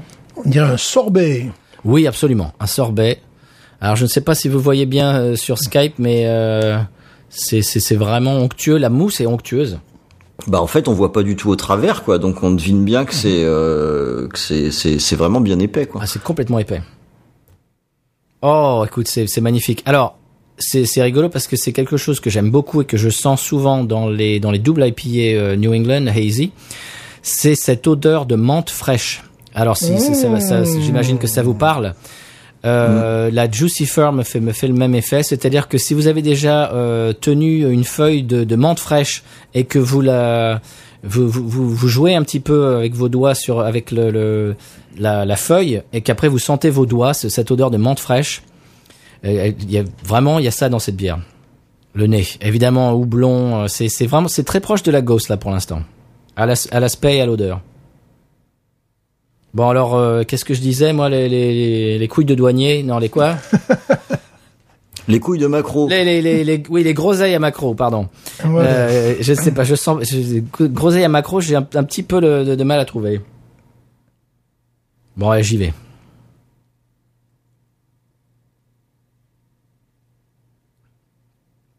Hum, c'est vrai qu'elle est vivace. Elle est légère. Oh oui il y a melon d'Espagne oui je le sens le melon d'Espagne Côté flamenco oui c'est ça avec tu sais avec les, les, les, les- comment ça s'appelle les castagnettes Les castagnettes. Castagnette. Écoute, elle est beaucoup moins pâteuse que le que la Ghost. Elle est elle est plus Ouh. plus vive. Elle est elle est, elle est plus Aïe, aïe, aïe. elle est plus fine. Elle est plus fine que la Ghost. Euh, c'est vrai qu'en en, en, en fond en fond de bouche en, en fin en fin en finish, on, on a quand même le, le côté al- alcoolisé quand même. On le sent un petit peu, mais c'est tellement frais. Oui, alors si vous imaginez euh, New England IPA avec avec une- un goût de melon d'Espagne, ouais, c'est exactement ça. Ce, ce goût de melon, euh, c'est- moins sur les agrumes et plus sur le côté melon. C'est extraordinaire. Du coup, c'est plus doux. Ben oui. C'est moins amer? Alors il y a quand même il y a quand même de l'amertume qui vient pour euh, faire euh, évidemment l'équilibre. Euh, ce que c'est ce que j'aime beaucoup dans, dans ce style. Il y a, il y a une amertume qui n'est qui n'est pas qui n'est pas extravagante, hein, qui, est, qui est assez euh, qui est assez douce, mais mais qui fait quand même le, le pendant de, de, de ce côté. Euh... Mais écoute, tu sais avec quoi avec quoi je, je, je boirais ça? Avec du du jambon, euh, tu sais du Ramon Iberico ou du Ah, du Serrano. Ouais. Ah ouais parce que pa- parce que parce que ça ça va bien avec le le melon et le, et le, et le jambon. Ouais. Ou tout simplement ici ça se trouve euh, le, le le pendant italien là le, le nom me vient pas en tête mais euh, que- comment on appelle ça Stéphane Ce Euh, jambon. Merci, euh, merci de me renvoyer la balle. Je ne sais plus. Justement, je réfléchissais. je ne sais Je crois qu'on appelle ça le jambon. Oui, Voilà, c'est ça. Le jambon de Parme. C'est ça, Allons-y, oui. soyons Mais, fous. Ici, Voilà. ça, ça, ça a un nom spécial. Mais voilà, Ouais, tout ça pour sais. dire que le, côté euh, melon, euh, là, avec de la charcuterie, là, c'est comme tu, tu en parlais tout à l'heure, euh, Rhône, ce, ce côté charcuterie avec avec une bière euh, qui, qui qui qui fait un petit peu yin et yang, euh, yin et yang. euh. Ah oui, non, c'est ah, c'est une réussite, c'est une réussite. Elle fait combien de degrés? Tu nous l'as dit, mais dit je tout sais à l'heure, c'est c'est huit et demi, je crois. Ouais, huit et demi. 8 et Huit et demi. demi. Et il faut Tu faire penses- gaffe parce qu'elle elle coule toute seule. Hein. Alors la, Ouais, la, c'est que- ça, le la- danger. la question à 1000 francs, est-ce qu'elle est meilleure que la Ghost Écoute, c'est sa cousine. Parce que là, tu as l'air de te régaler. Oui. C'est sa cousine. Euh, c'est difficile. Hein. Ah, là, là, vraiment, on est dans un mouchoir de poche. J'ai presque envie de dire, c'est presque sa, sa demi-sœur, quoi. C'est c'est incroyable. Peut-être que tu sauras le... le- Enfin, vous pouvez wawaroniser. Bon, pas besoin de wawaroniser sur une Schlitz. Mais toi, tu pourrais wawaroniser, parce que là, tu as l'air d'être sur un produit de qualité. Ah oui. Ah là, là, là, je, là, je suis impressionné. Je, j'avais, bon, je fais partie d'un groupe euh, Facebook de, gens de la région qui, euh, qui, qui, qui postent un petit peu des photos. euh, Tiens, vous avez goûté celle-là, machin. Qu'est-ce que vous en pensez et tout. Celle-là revient euh, régulièrement. Je vois, je vois que des louanges dessus. Je me suis dit attention, euh, faut, faut pas euh, surestimer. euh, il faut, il va que je me fasse mon, mon avis. Mais là, écoute, je suis conquis. Euh, c'est ouais, c'est c'est mouchoir de poche avec la Ghost. Moi, je dirais 17 et demi. Ah oui. Oh, si c'est pas si c'est pas du 18, di- 1775. Allez.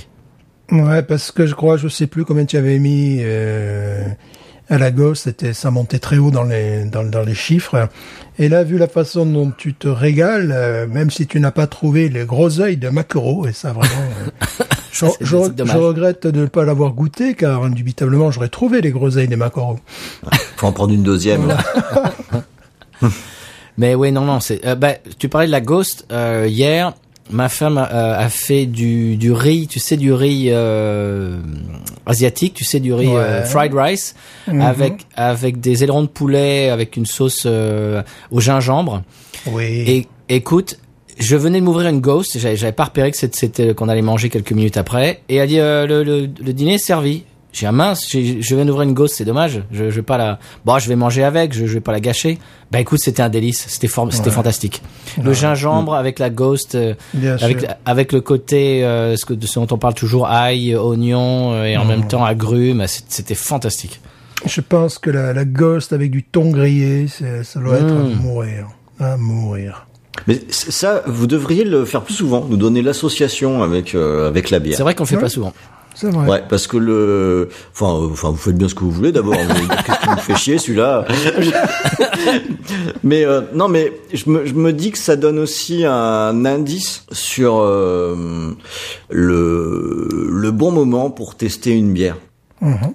Euh, parce que c'est c'est clair que je sais pas moi une bière de trappiste on va pas la boire de la même façon que qu'une IPA quoi.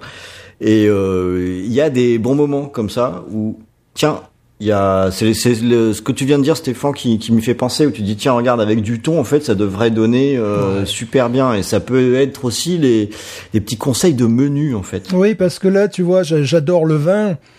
Euh, avec un thon, euh, je pourrais boire du blanc, je pourrais boire du rouge, mais je garantis que la, la Ghost in the Machine apporte quelque chose, apporterait quelque chose de plus, parce que elle a déjà ce goût de, de, de poivre blanc avec du thon et tout ça. Alors si en plus il y a euh, des goûts de menthe et compagnie, euh, là je crois pouvoir dire, c'est rare que je dise ça, mais que si j'avais le choix, d'habitude, quand j'ai le choix avec, euh, avec la nourriture, je prends très souvent du vin. Par exemple, avec une pizza, ça sera toujours vin rouge pour moi. Bon, c'est la culture euh, méditerranéenne et tout ça.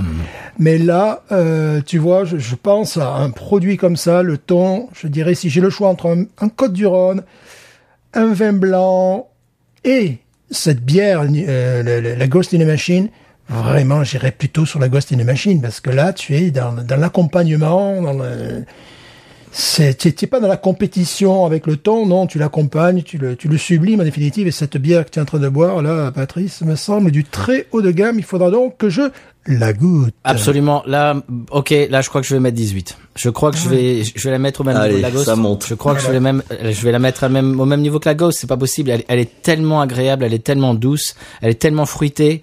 Euh, J'ai retrouvé le, le nom euh, ici pour le, le jambon. Ça s'appelle prosciutto. Ouais. Ça, ça, se trouve, ça se trouve assez facilement.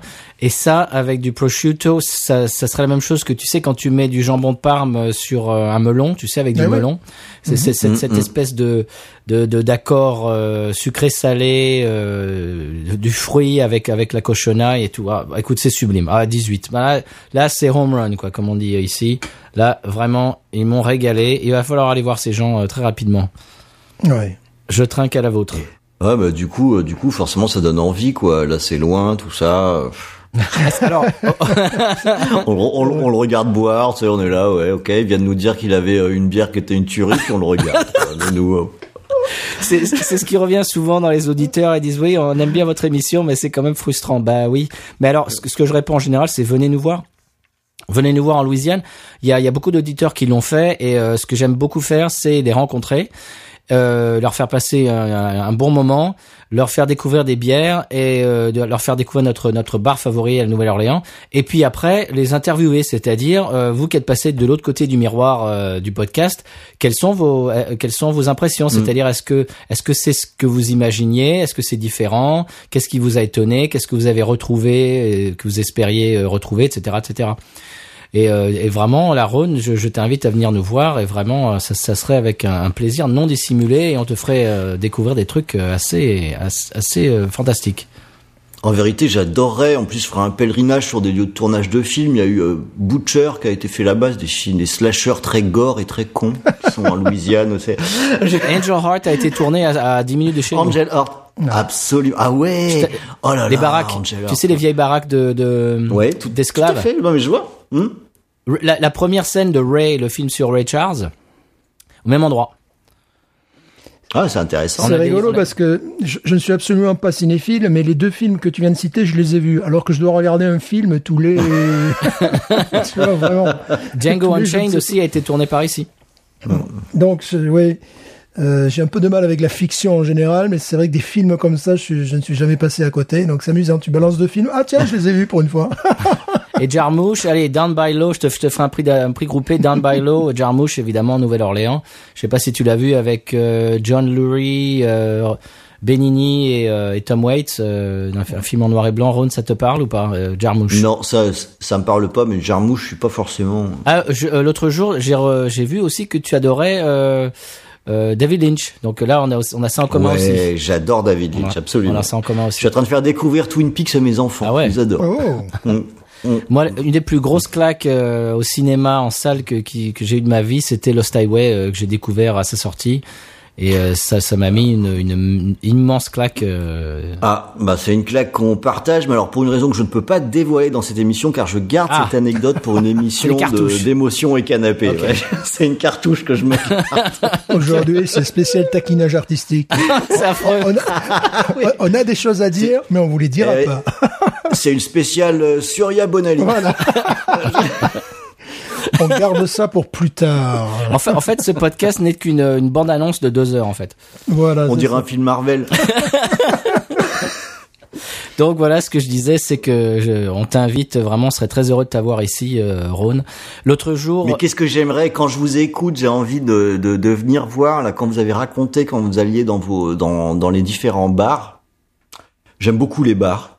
Euh, et c'est une une tradition qui malheureusement se perd un peu. Euh, et je trouve ça un petit peu tristounet.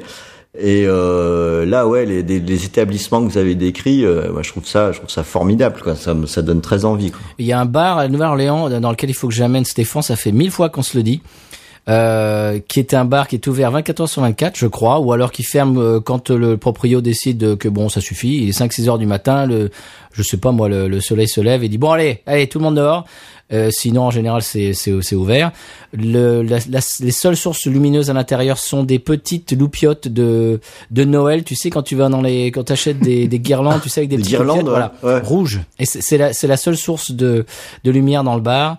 Euh, je- il y a quelques bières, je crois, et dont la Schlitz, qui fait partie des bières euh, de la maison. Ils ont, euh, euh, ils sont a- approvisionnés en, en, en, Schlitz. C'est à peu près tout. Tu peux prendre la Schlitz. Je sais plus quoi d'autre, genre de la Miller High Life, et puis c'est à peu près tout en bière. C'est, c'est vrai. Fais gaffe, Stéphane, je crois qu'il veut t'emmener dans un bordel. Écoute, c'est Snake and Jakes et euh, c'est- des fois ils se font des soirées. Alors souvent ils se font des soirées films où ils passent un, ils passent un film, truc un peu bah qui te plairait beaucoup, Ron. C'est, c'est, ce serait vraiment ton délire, ça. euh, Snake and Jakes, euh, des, des trucs comme ça. Vraiment, ça te plairait, je pense. ah, le nom est classe déjà. Ouais. Abso- oui, c'est vrai, Snake. euh, ah oui, si ça se trouve, euh, ça, ça vient de là. Ah ouais, Pourquoi pas, ouais. peut-être. Hein. les, les bars sont en train de rouvrir, donc bon, on va attendre un petit peu, que- mais ouais. Ouais.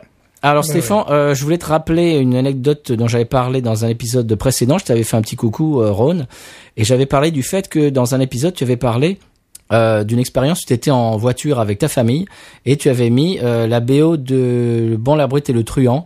Et, euh, Tout à fait. L'Ecstasy of Gold. Ecstasy of Gold et euh, toute la famille était s'était mise à, à chanter dans la voiture et ça m'a Mm. fait, fait délirer. Et Stéphane c'est vraiment un truc qu'on partage tous les trois ce- cet amour pour Morricone et, et les, et les euh, j'ai noté un truc tout à l'heure. J'ai écouté euh, l'autre jour votre un de vos derniers épisodes. Et tu m'as vraiment euh, fait dresser l'oreille avec euh, cette BO de quand l'école te fume on l'appelle cimetière ça y est il faut que tu m'en dises un peu un peu plus que je que je me documente parce Ah, que la top, musique la, la musique déjà m'a fait euh, vraiment frissonner Elle défonce, hein. Oui. Ouais.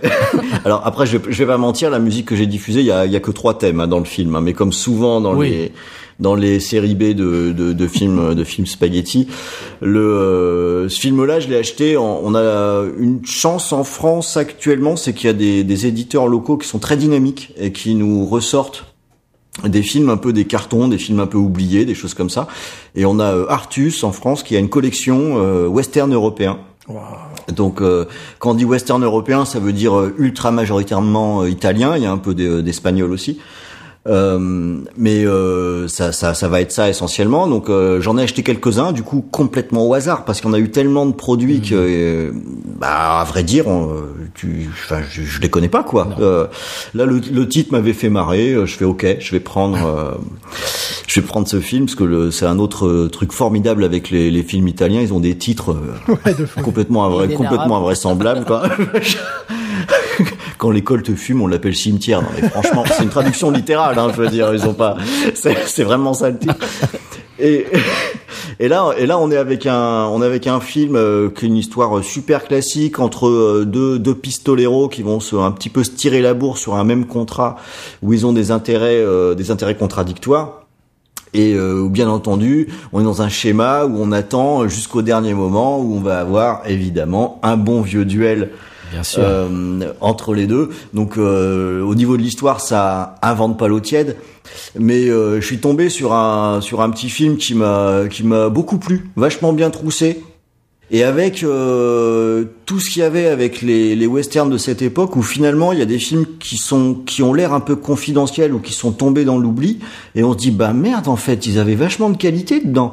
Il y avait euh, il y avait quand même un vrai savoir-faire. Alors peut-être qu'ils pompaient un petit peu sur le Sergio Leone évidemment, mais en attendant euh, il y avait beaucoup de choses qui étaient tournées euh, en Espagne. Enfin il y a des décors qu'on reconnaît euh, de, de, de, de, l'un à l'autre, mais en attendant, ça fait des décors super efficaces qui fonctionnent très très bien. Et euh, le- les archétypes avec euh, les, les, les pistoleros aux yeux clairs en général, euh, un, un petit un petit peu classe, euh, avec toujours des gueules un petit peu typées. Euh, dans ce film, c'est exactement ça. Et puis il y a ce thème musical et c'est ça moi qui m'a fait euh, qui m'a m'a fait pe- percuter. C'est pour ça que je l'ai diffusé pendant une émission. Euh, je l'avais jamais entendu, je connaissais pas ce film. J'ai regardé le film pendant une semaine. J'ai sifflé cette euh, cette musique. Ça fait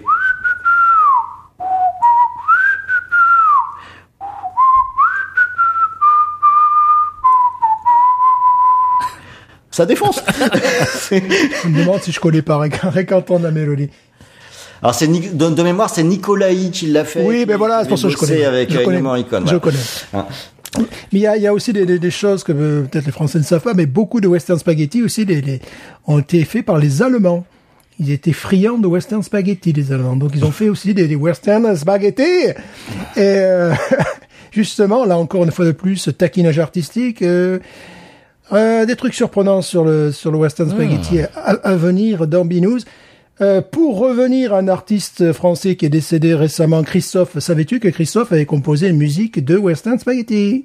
Alors je connais la musique qu'il Ah. avait fait pour euh, pour un film qui s'appelle euh, c'est pas la route de Cam. L'instant quiz. Ah faut pas que je merde là. Ah, je vais être ah, la pression, la pression, Rhône. Qui a été rep- qui a été reprise par euh, par par les Français qu'on fait. Tu un- sais ce que je propose, c'est qu'on écoute, enfin qu'on passe ce morceau en Ah fin bah là, on passe en fond, là, vous l'entendez, euh, vous l'entendez en fond. Ah non, ou en fin, Alors en fin maintenant. On peut le passer, ouais, voilà, parce qu'aujourd'hui c'est taquinage artistique, donc ça sera en fin d'émission. ouais. On va passer le, ce, ce morceau-là en hommage à Christophe. Et ce que peu de gens savent également, c'est qu'il a composé aussi des musiques de, de, de, enfin en tout cas une musique de western spaghetti. Euh, Johnny était dans un western spaghetti aussi. Oui, ben, c'était peut-être son meilleur rôle. Non, il, il a joué dans Terminus quand même. Et je sais pas si vous avez vu ce film dans lequel Johnny joua. Euh, tiens, gros plan sur ses yeux bleus, justement, voilà, on y est là sur le, le truc, et il parle assez peu. Déjà, Clint Eastwood parle assez peu, mais lui, il parle encore moins, quoi. Donc, Tant mieux. C'est, c'est euh, son plus beau rôle, je pense. Bon, j'ai j'ai peut-être un peu triché, mais est-ce que tu faisais référence à Sur la route de Salina? Exactement. Bien sûr. Voilà. Parce que ça, ça a été repris euh, dans le, le film euh, qui est sorti par ce duo français là qui fait des trucs euh, formidables, qui est oh là, Laissez bronzer les cadavres. Oh, Où ils ont où ils ont repris le morceau de, de Christophe. Euh, ça m'a ça m'était familier quand je l'ai entendu Vous- dans le film. Vous en aviez parlé. Ouais, je crois, je crois que j'ai diffusé dans une émission un jour Absolument. et j'adore ce morceau, je le trouve absolument magnifique. sublime, sublime. Je me demande si Quentin Tarantino l'a pas repris euh, également pour un Ah, c'est de ses films. Euh, je- bon, Ah, je sais pas. peut-être que je, je m'avance un petit peu, mais bon. Euh, oui, bon, on l'écoutera en fin Oui. d'émission. En parlant de Tarantino, Ron, est-ce que tu as vu Once Upon a Time in Hollywood? Ouais. Ok, donc tu, tu as, j'imagine que comme moi, tu as, tu as accroché sur la scène où ils sont dans le, le restaurant à Almeria sur le tournage de, du western. euh, Ouais, carrément. ça, c'est ça, c'est ça, c'est la petite pépite pour les pour les fans de, de, de spaghettar là. Ils, ils sont en costume, l'autre a l'espèce de, de la moumoute pour pour pour faire le, le- la cascade et ils sont en train de, de, discuter dans, dans et- ah cette scène elle est fantastique pour pour pour les j'avoue, j'ai même accroché sur tout dans ce film. Oui. J'ai trouvé ça formidable. Moi aussi, très bien. Bah, je, suis- je suis content que tu, tu l'aies bien aimé aussi. J'ai, j'ai, j'ai, j'ai regardé pour la septième fois l'autre jour, je crois. je, je me régale. C'est vraiment un, un film euh, fantastique. J'ai, je- j'ai qu'une envie, c'est de voir la version euh, de 4 heures qui était au départ. Le film durait 4 heures. Et euh, il, est- il avait été euh, annoncé que euh, il est possible, des bruits de couloir disent que bientôt sur Netflix il y aura la version 4 heures. Donc vraiment, j'attends ça avec beaucoup, bah, avec avec impatience. Moi, j'attends qu'il me fasse son film d'horreur, moi, depuis, depuis le temps qu'il en Eh parle. ben, ça serait peut-être son dernier. Hein. Ben oui, je sais, mais j'aimerais bien qu'il le fasse.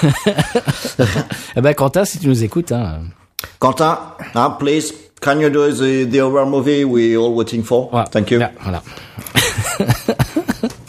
Très bien. Eh ben, écoute, c'était euh, ah, c'était une petite aparté euh, VHS qui, euh, qui, qui m'a bien fait plaisir. Voilà, alors je, je, je, je précise ce que je disais. Oui. Grand fan du film, grand fan du film, Quentin Tarantino reprend dans Kill Bill 2004 et les musiques Ah bah. de Sunny Road to Salina de Christophe. Voilà, Ah et, de, d'accord. et de Chase de, de Clinique, bon ça c'est autre chose. J'ai failli Voilà. dire Kill Bill, mais c'est c'est mon c'est celui que j'aime le moins de, de sa filmographie. Donc, euh, Je ne suis pas cinéphile et donc, comme tous les gens qui ne sont pas cinéphiles, eh ben, ils aiment Quentin Tarantino. Ça, c'est des gens comme ça. quoi? Et voilà. Quoi? Mais c'est vrai, parce que les, les- les cinéphiles aiment, par exemple, les films d'auteur, où le gars ne sait pas s'il va prendre le stylo de la main gauche ou de la main droite, tu vois, il peut y avoir des gens comme ça. Euh, et là, pour les gens qui, comme moi, un peu benés, qui aiment la musique et qui aiment les, les jolies images, eh ben, moi, j'aime Quentin Tarantino, quoi, voilà. bah, C'est c'est le florilège. Il fait un petit peu le best-of de, de toutes Voilà, les scènes. de- mais j'aimerais pas m'avancer comme euh, comme cinéphile, puisque bon, tu sais, ma consommation de films est assez assez faible. Mais euh, bon, je savais ça, oui, par rapport à, à Christophe. Alors, ça faisait rire certains euh, amis et copains lorsque je disais que j'aimais bien Christophe, parce que je sais pas, ils pensaient que j'aimais les, les mots bleus, les tout ça, les, les trucs comme ça. Je leur disais non, non, mais il a fait du, fait du travail sérieux et compagnie. Bon, depuis qu'il est mort, ça y est, c'est une icône, donc Toujours ça, c'est toujours ça. Voilà. Mais c'est ouais, bon. Tiens, euh, Ron, j'ai regardé euh, hier Mac, euh, McCabe and Mrs. Miller. Tu connais? Non, ça me dit rien, ça. Robert, euh, Robert Altman, 1971, avec euh, Warren Beatty? Non. Non, j'ai pas vu. Eh ben c'est, je, je te conseille, c'est, c'est très spécial. C'est, c'est, c'est un western mais à contre-pied. Euh, c'est, c'est, c'est, ouais, tu verras. C'est, c'est, c'est très sympa si tu peux le voir. McCabe and Mrs. Miller. Eh bien, écoute, je vais le, je vais le rajouter sur ma liste de 844 films. Voilà. C'est un western, euh, western animalier polonais. Bon, eh bien les gars, est-ce que je vous propose de passer au conseil de voyage? Ron, tu avais un conseil de voyage? On écoute, on va écouter le petit jingle et puis tu vas nous donner, nous donner ce conseil euh, si tu es prêt. Tout à fait. Eh ben on écoute le jingle.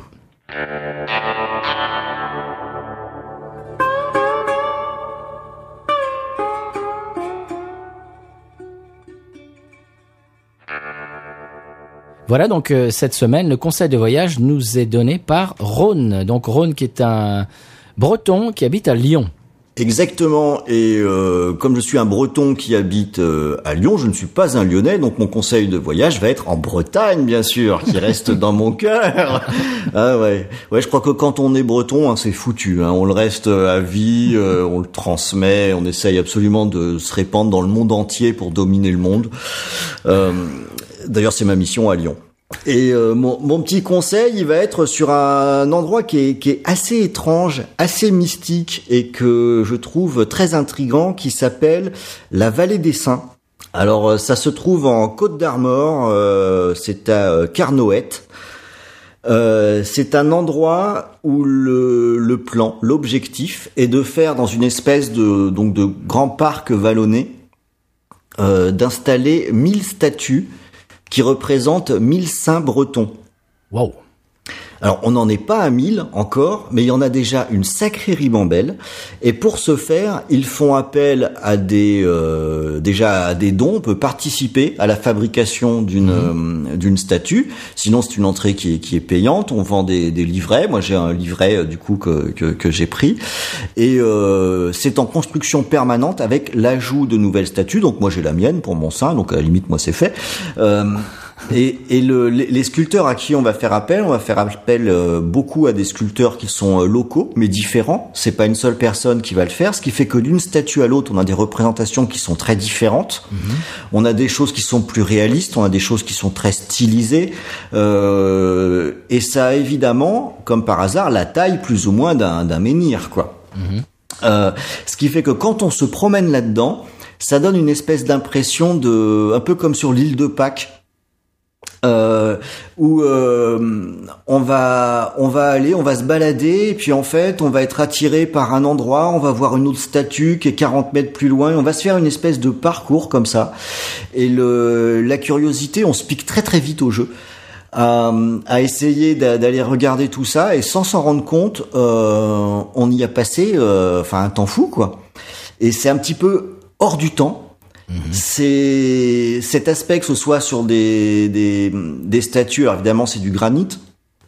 Euh, Il y a un côté euh, bah, très euh, mythologie. euh, pour le coup, on est bien en Bretagne, quoi. Il y a, il y a pas de doute là-dessus. Ça fait limite euh, druidique. Enfin, j'ai presque l'impression avec cet endroit de voir une espèce de folklore, mais moderne, comme si on refaisait quelque chose qui venait du passé. Et il n'y a pas de côté artificiel là-dedans. Euh, c'est c'est sincère. En plus, les statues sont belles. Euh, parce que oui, si elles étaient toutes pourries, hein, euh, c'était juste deux trois coups de bourre, euh, burin dans un truc. euh, Vas-y, je te mets une carotte pour le nez. Non, ça marcherait pas évidemment. hein. Euh, mais mais non, euh, c'est des vrais artistes qui ont fait ça et le- les, les résultats sont sont hyper intéressants et elles sont réparties de façon à ce qu'on ait envie de se déplacer. Il y en a qui vont être mis euh, un petit peu sous des arbres, un petit peu cachés. Il y en a qui vont être au beau milieu que tu vas voir de très loin, euh, où tu vas avoir envie d'aller parce que le- l'espace est vraiment est vraiment très grand.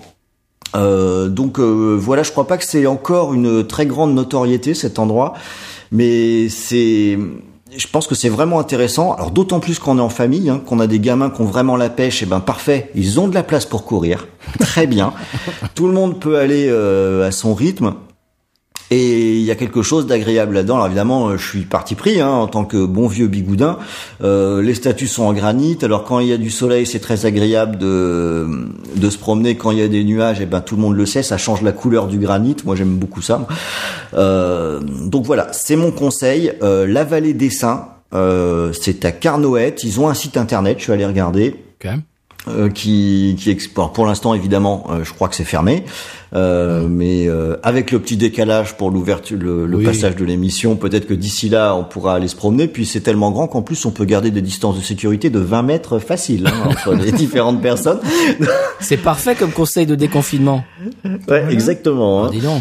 Est-ce est-ce qu'il y a des infos sur chaque euh, saint ou est-ce que c'est vraiment euh, est-ce qu'il est-ce qu'il faut le savoir? Alors, il y, a des, il y a les deux, c'est-à-dire que tu as une espèce de plan Ah ok. qui va te permettre, tu peux aller chercher un sein si si tu le souhaites. Après, euh, dans la dans la boutique, ils vendent un, un livret qui est euh, super beau d'ailleurs, avec le, les, les photos sont très très belles. Où Mhm. là, par contre, il y a une explication qui concerne à la fois le sein, son histoire, et puis le ce qu'a voulu faire le, le sculpteur. L'artiste. ouais. Mhm. Euh, donc le, on peut on peut choisir de se documenter ou même à la limite on peut s'en foutre. Hein. Même pour aller se se balader et juste avoir l'œil attiré par un endroit ou par un autre, euh, c'est déjà suffisant pour euh, pour pour euh, pour y aller quoi. Enfin, moi c'est un endroit qui m'a vraiment beaucoup plu quoi. C'est sympa. Tu sais, je t'écoutais, ça me faisait penser au documentaire sur sur le- le- l'endroit du, du duel final de- du Bon la Brute et le Truand. C'est ces trois Espagnols qui ont. Tu, tu connais ce, ce documentaire, Rhône? Alors je l'ai vu, il y a, mais j'ai l'impression que je l'ai vu il y a longtemps, moi, ce truc-là. Oui, oui, oui, c'est pas jeune. Ouais. Mais ça me Mm. fait penser à ça, cette, cette espèce de d'endroit un petit peu mythique, un petit peu. Euh, on a Hors du temps, un ouais, peu. c'est ça, c'est ça, ouais. Mm. D'ailleurs, je je, re- je reconseille ce, comment- ce documentaire. Ouais, qui est vachement bien. Mais et du coup, cet endroit, ce que je trouve assez étonnant, c'est t'as mis le doigt dessus, Patrice. C'est que finalement, on est sur un endroit qui a l'air hors du temps maintenant, alors que c'est encore en cours de de développement, quoi. Où il y a des nouvelles statues qui continuent de sortir. Ils ont trouvé une, un- une belle alchimie avec euh, avec ce projet, quoi. Ah, c'est chouette. Et, et, cet endroit, il y avait il y avait quoi avant? Il y avait pas grand chose. C'était juste un endroit naturel, j'imagine? Il y avait rien. Il y avait des collines. C'était la Cambrousse. C'est un peu dans les terres, hein, en Côte d'Armor. Donc, euh, il y a- il y, a pas grand chose, quoi. T'as, t'as des champs, trois arbres et puis des collines, quoi. Est-ce que tu as trouvé ton sein?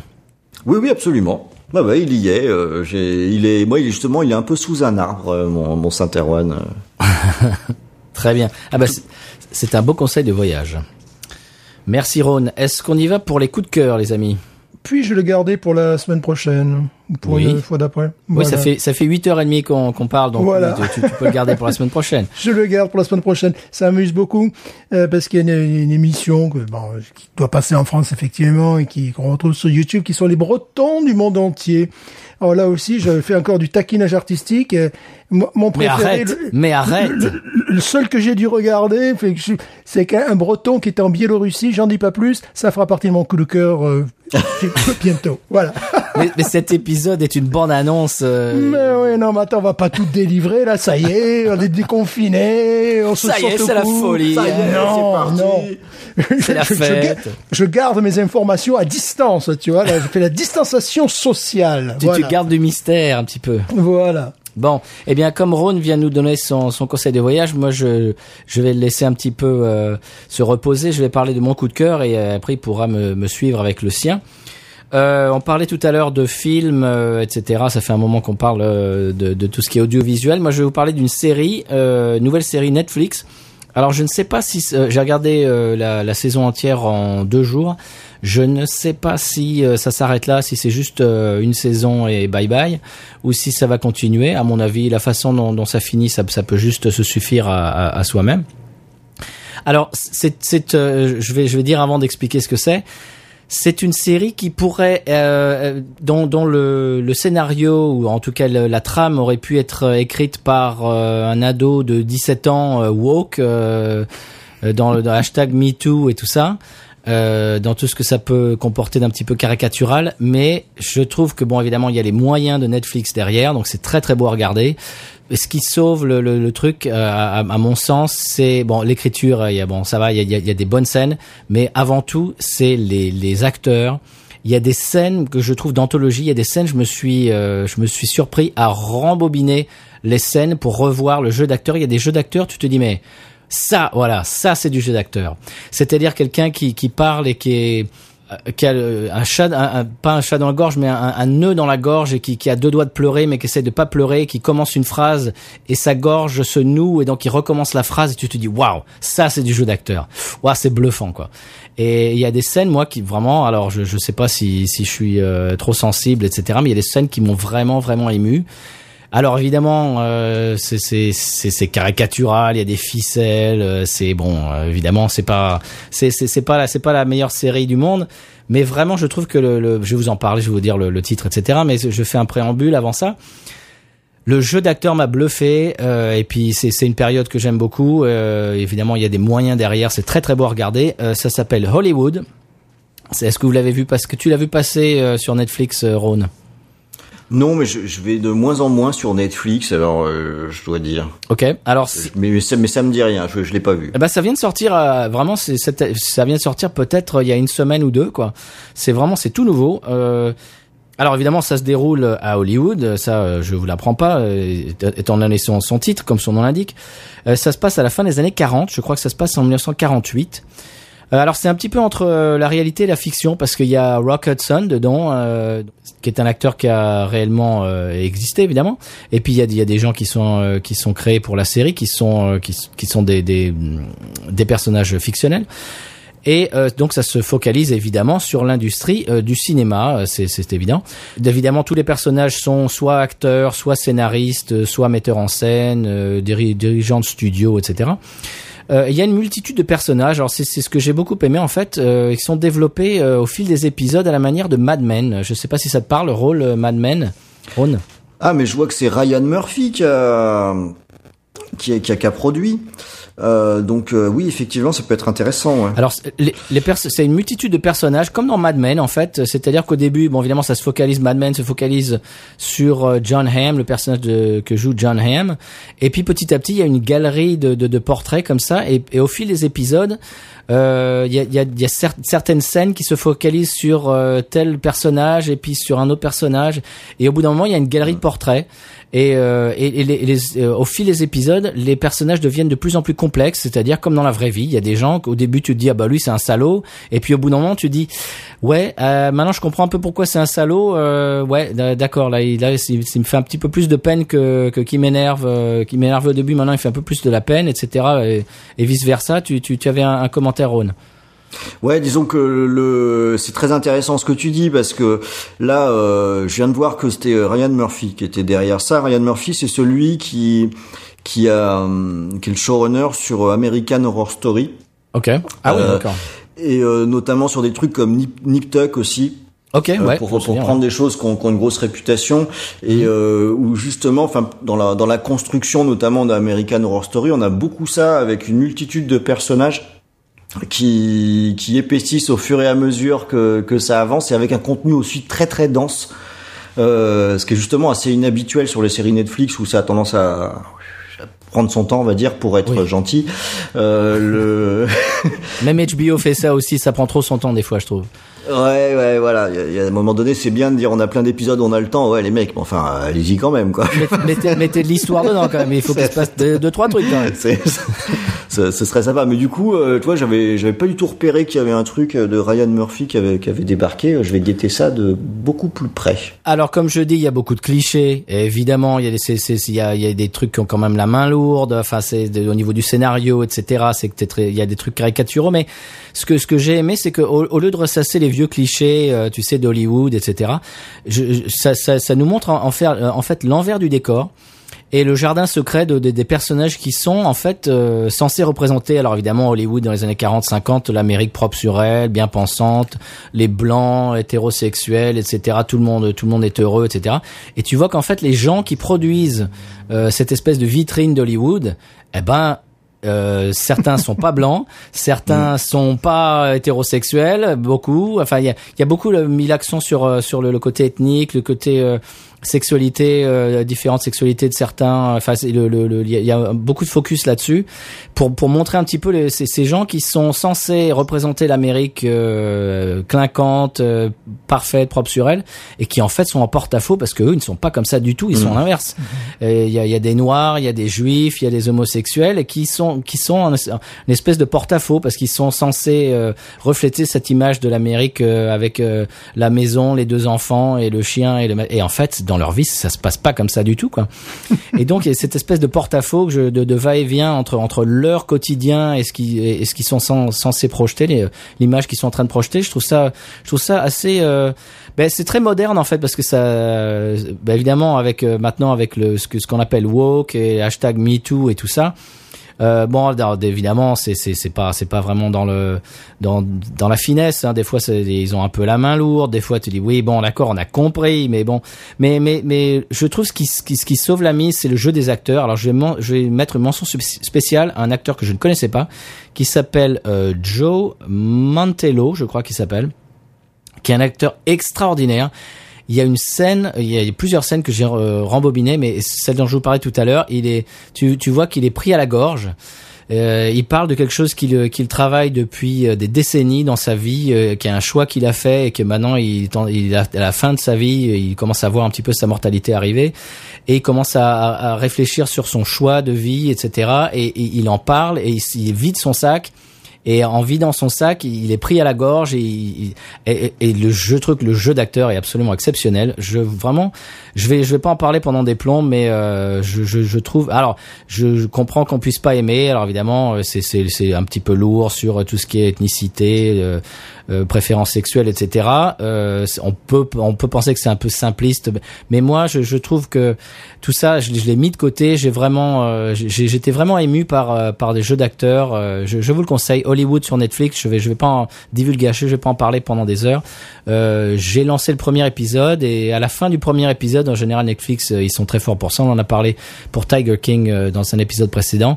tu lances le premier épisode et puis euh, ils, ils, ils savent faire quoi. Et à la fin du premier épisode, t'es comme le poisson, t'as l'hameçon dans la dans dans la gueule et c'est bon, t'es parti quoi. Et donc je vous le conseille, ça s'appelle Hollywood. Voilà, euh, je vous le conseille. Donc j'ai dit c'est c'est évidemment c'est c'est un petit peu c'est il y a des grosses ficelles mais euh, mais c'est c'est bien c'est bien foutu, c'est bien c'est très beau à regarder et euh, très bonne performance d'acteur. Voilà. Tu l'as bien vendu en tout cas pour au moins qu'on essaye. Voilà. Voilà. C'est la fin des années 40. Moi, j'aime beaucoup euh, tout ce qui est années 40, années 50. C'est, c'est un, c'est un- Alors, si vous voulez être immergé dans les années 40 euh, et puis voir des performances d'acteurs euh, assez assez sympas pour avec des acteurs qu'on qu'on connaît pas beaucoup. Il y a euh, Rob Reiner euh, qui arrive, euh, qui qui a pas un, un rôle super euh, proéminent, mais très important, mais on le voit un petit peu quand même. Euh, la plupart des autres acteurs, c'est des gens un petit peu méconnus euh, et je trouve qu'ils se- ils s'en tirent très très bien. Euh, et justement, ce, ce, ce gars-là, euh, je regarde mes fiches parce que c'est un acteur que je ne connaissais pas auparavant. Eh bien, c'est, je ne le trouve pas, Joe Mant, je crois que c'est Mantello, euh, voilà, qui, qui joue. euh, il est second, seconde cordée dans le dans le, le studio et euh, il, il- fait un petit peu le, tout tout ce qui est va-et-vient entre le boss et puis euh, le, le, le scénariste et puis le, le, réalisateur. Et c'est vraiment c'est chouette. Alors évidemment il y a, comme je l'ai dit je vais pas le répéter il y a des grosses ficelles euh, c'est bon, voilà. Mais mais c'est très sympathique ça vous accroche il y a des il y a des belles scènes il y a de- du beau jeu d'acteur. Euh, Ron quel est ton quel est ton coup de cœur cette semaine? Alors c'est un coup de cœur euh, musical, Ah. euh, mais, mais mais pour le coup, euh, pour le coup, je vais pas mal m'éloigner hein, de l'univers musical que vous présentez euh, d'ordinaire. Euh, non, non, moi je vais pas aller faire. il va pas y avoir de blues ou de country. Le country je vais assez loin de ça puisque je vais vous parler d'un d'une légende du rap qui vient de sortir un album. Euh, puisque c'est euh, R.S. The Rugged Man qui a sorti euh, il y a quelques semaines son dernier album qui s'appelle All My Heroes Are Dead. Euh, alors ce type, c'est, c'est quand je dis que c'est une légende, c'est, je pense que c'est, c'est vrai, c'est une légende de l'underground, donc c'est pas vraiment un, une tête d'affiche, on va dire. C'est son euh, quatrième album et euh, je l'attendais énormément parce qu'ils sont très espacés ces albums. Euh, son premier album qui a été marquant, il date de 2004 quand même. Ça s'appelait euh, Die Rugged Die. Euh, un album que j'adore, qui est très, euh, qui est très dirty euh, en termes d'enregistrement, mais qui a, il y a une invention par minute euh, dans, dans, dans ce qu'il fait. Et il a fallu attendre 2013 pour avoir autre chose, un, un album complet. Waouh. Euh, et en 2013, il y avait euh, Legends Never Die. Et quand il a sorti cet album, ça a été une espèce de choc. Euh, c'est un de mes albums préférés, euh, Legends Never Die. Je trouve qu'il est pratiquement parfait. Euh, le- les morceaux qui ont la patate ou les morceaux forts, euh, ils sont très très hauts dans mon panthéon. Et euh, Ares the Rugged Man, c'est un type qui, c'est un rappeur qui est très très technique. C'est un vieux de la vieille, donc euh, il a le même âge que moi. hein, il a 46 ans. Euh, maintenant, il vit en Allemagne, mais techniquement, c'est une brute. Il a une capacité d'accélération qui est phénoménale. Il a une capacité aussi à tenir sa respiration sur une durée très impressionnante. Je l'ai vu en concert à Lyon. Euh, je dis, euh, ah ouais merde, elles sont pas doublées les pistes. Alors il fait vraiment, le mec, il arrive vraiment à faire ça. C'est vraiment euh, très très impressionnant. Donc techniquement, c'est très très fort. Et cet album qu'il a fait en 2013 était euh, a vraiment surpris par son impact. Et ça faisait un moment qu'il sur Twitter il disait, c'est mon nouvel album sera encore plus fort, etc. Évidemment, il va pas dire qu'il va être moins bien. Et là, là sort son nouvel album et euh, c'est devenu un coup de cœur parce qu'à la première écoute, avec euh, avec un acolyte et qui en écoute beaucoup de hip-hop, euh, on en a parlé sans trop en parler parce qu'on était limite un peu déçus. Ah bon On trouvait ça plutôt moins bien que le précédent. Et ça fait partie en fait de ces albums qu'il faut écouter plusieurs fois. C'était bien dès la première fois, mais les morceaux forts étaient pas aussi forts que le précédent. Donc il y avait moins d'impact en première impression. Et il y a quelques petites pétouilles d'instru aussi qui m'ennuient un peu, mais c'était pas tant ça le problème, c'est qu'il y avait moins d'impact en première intention. Et puis finalement, je l'ai réécouté, je l'ai réécouté encore, ça fait déjà trois écoutes. Si j'attaque la quatrième, c'est que déjà on bascule du côté des bons albums. Sinon on va on va pas jusque là. Et puis finalement, je l'ai encore écouté cinq fois, six fois, et j'ai réalisé que les morceaux que j'aimais moins bien, ben je les passais pas parce qu'on est sur un album qui a une unité en tant qu'album, ce qui est un concept qui est plus aussi fréquent. Mais on voit que ça a été pensé euh, en totalité, que l'artiste il va adopter, il a pratiquement un style différent par morceau, ce qui est assez dingue de faire Wow. ça, Ouais. tout en gardant une unité dans son style global. Euh, et finalement, son album, il est pensé, je pense, pour être équilibré. Et je me demande s'il a pas tort. C'est-à-dire que il n'y a pas de tube comme il pouvait y avoir dans le précédent, mais par contre, en tant qu'album, c'est vraiment très très fort. C'est quelque chose qui m'a beaucoup plu. Donc euh, là maintenant, je commence à bien le connaître. Je l'ai écouté euh, en boucle. Je suis à l'étape où on commence à choper des subtilités qu'on a qu'on n'a pas chopé euh, qu'on n'a pas chopé au départ. Et euh, je voulais vraiment mettre un focus dessus parce que voilà moi je suis un old timer du hip hop j'ai commencé à écouter ça quand ça démarrait. Euh, ensuite avec un gros temps mort parce que je trouve que la qualité a beaucoup chuté termes de style en fait euh, de, de travail de style je trouve que c'est ah, on va peut-être me dire que je suis un vieux con et c'est peut-être vrai. Euh, c'est possible. Mais pour moi-même pour moi-même avoir manié le micro à un moment donné il y a des aspects qui sont purement techniques où euh, il y a beaucoup de choses qui existent où ça pue la fainéantise quoi. Alors si ça marche, tant mieux pour eux, mais euh, c'est pas ça qui me plaît. Et là, on a un type qui à la fois vient avec une logique très old school, à la fois euh, dans certaines instrus, mais aussi dans l'approche même euh, hip-hop de toujours chercher à inventer quelque chose ou à, de, ou à même apporter des prouesses régulières, même des prouesses techniques. Notamment, il y a un morceau où il est avec un autre type en featuring et où ils accélèrent et à un moment donné, il faut arrêter quand d'accélérer et malgré tout, la diction permet de comprendre. Et c'est c'est euh, c'est assez dingo. Euh, voilà, donc il y a cet esprit du hip-hop old school, mais avec un album qui est très moderne, parce que mélangeant finalement beaucoup d'influences et euh, avec un avec un résultat qui est assez inédit sur pas mal de morceaux. Ce qui était l'essence du hip-hop au départ, hein. quand on sortait un album, c'est qu'on était censé apporter quelque chose par rapport au mec d'avant. C'était la compétition. Euh, là, moi, quand j'entends cet album, je, je retrouve cette sensation de me dire ah ouais, bah vas-y, sors le tien maintenant. Essaye de faire mieux. Essaye de, essaye de te mettre en face pour voir. Essaye d'y aller. Et ça fait vachement plaisir d'avoir un album de hip-hop comme ça. Eh ben, vous l'entendez en fond pendant qu'on parle. euh, ah, c'est, c'est- je crois que c'est une première dans l'émission euh, qu'on parle de hip-hop dans Binous USA. C'est, euh, c'est une première. Et de Christophe en même Et de Christophe. Christophe. hein. Comme quoi, on peut avoir des goûts éclectiques, hein, c'est possible. Ouais, voilà. C'est permis. Très bien. Eh bien, on était euh, dans Stéphane. Tu, tes coups de cœur, tu le gardes pour la semaine prochaine. Je le garde, c'est un énorme Ok. T'es, sûr que t'as pas une autre euh, boîte de thon ou un décapsuleur ou, euh, ou une chaise de bureau des- ou un truc comme ça Une boîte de j'ai des macro. trucs là. Alors des fois je manque, je manque de coups de cœur. Là j'ai l'impression que j'avais une liste assez longue. Mais bon, pour vous faire très simple, euh, je ne divulgage pas. Le gars sur un thème bien particulier, qui n'est pas forcément le thème qui m'a le plus intéressé dans ses vidéos. Il a fait 90 vidéos, je me les suis tapé en 2-3 jours, quoi. Et des vidéos qui vont de 4 minutes 30 à 45 minutes. Donc c'est pour vous dire, je suis un peu accro. Ah. Voilà. Eh bien, c'est un petit peu comme notre nouvel éditeur, euh, Dominique euh, Morvan, qui, qui, qui s'est tapé les 100 euh, et plus épisodes de Binous euh, pendant son confinement. C'est pour ça que je comprends et je compatis. Et alors, moi, ce que je fais avec, moi, ce que je fais avec, avec VHS et Canapé, c'est que de temps en temps, je réécoute les épisodes euh, Et avec grand plaisir. euh, Je suis, je suis vraiment, je suis, je suis un grand fan. C'est pour ça que je suis, je suis très content de t'avoir euh, cette semaine dans l'émission. C'est Ah, vraiment un grand plaisir. Réécoutez, tu vas loin. J'espère que c'est pas sur les dossiers parce que euh, on a tendance à faire long. Ah si, Bon. ah si si, je me retape des dossiers des fois. Ah si si, bien sûr. Ah oui oui. Je me, je me, ouais, ouais, absolument. Et j'aime beaucoup aussi vos, vos déclinaisons, c'est-à-dire euh, euh, émotion et canapé, etc. Il y a vraiment des, c'est, c'est, c'est très sympa. Mais, mais d'ailleurs, tu, tu es venu nous voir il y a peu.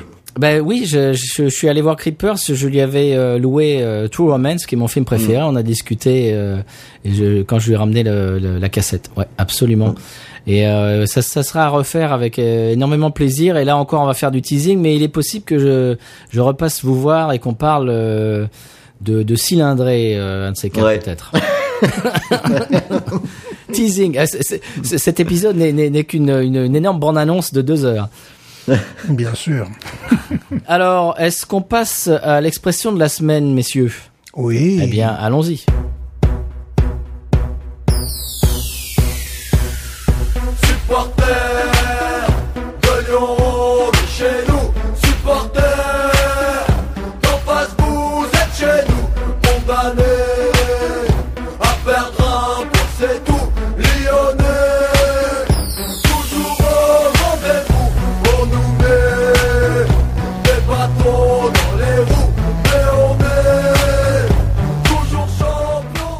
Voilà, alors expression de la semaine. Alors ça va pas être une expression cajun cette semaine, euh, ça va être une expression bretonne. Euh, Ron qui va nous faire son ex- euh, l'expression bretonne de la semaine.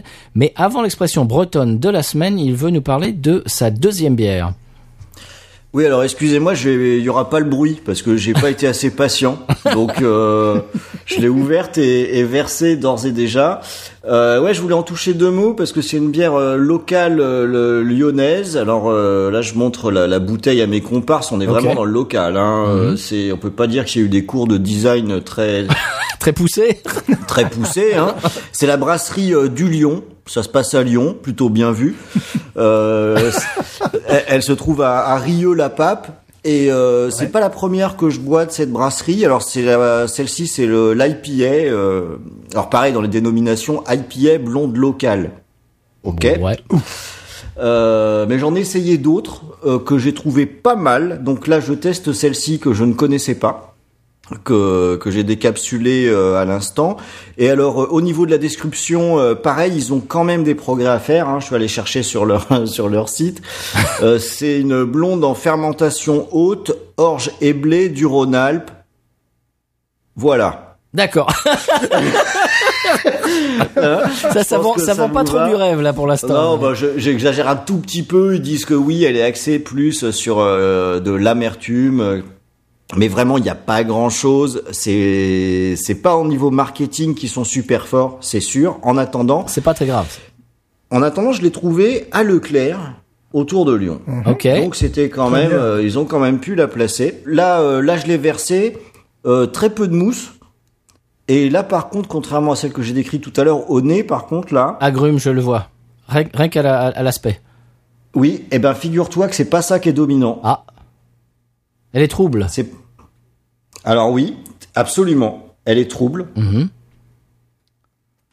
C'est quoi Tu as un nez de biscuit, des choses comme ça, de Malte Exactement, du biscuit. Ah, ça serait plutôt la Too Hard Air. T'es tout à fait là, c'est tout à fait ça, c'est Ah, donc du c'est biscuit. West Coast. Alors c'est West Coast. C'est bien joué, ça. Au nez, au nez, c'est clairement ça.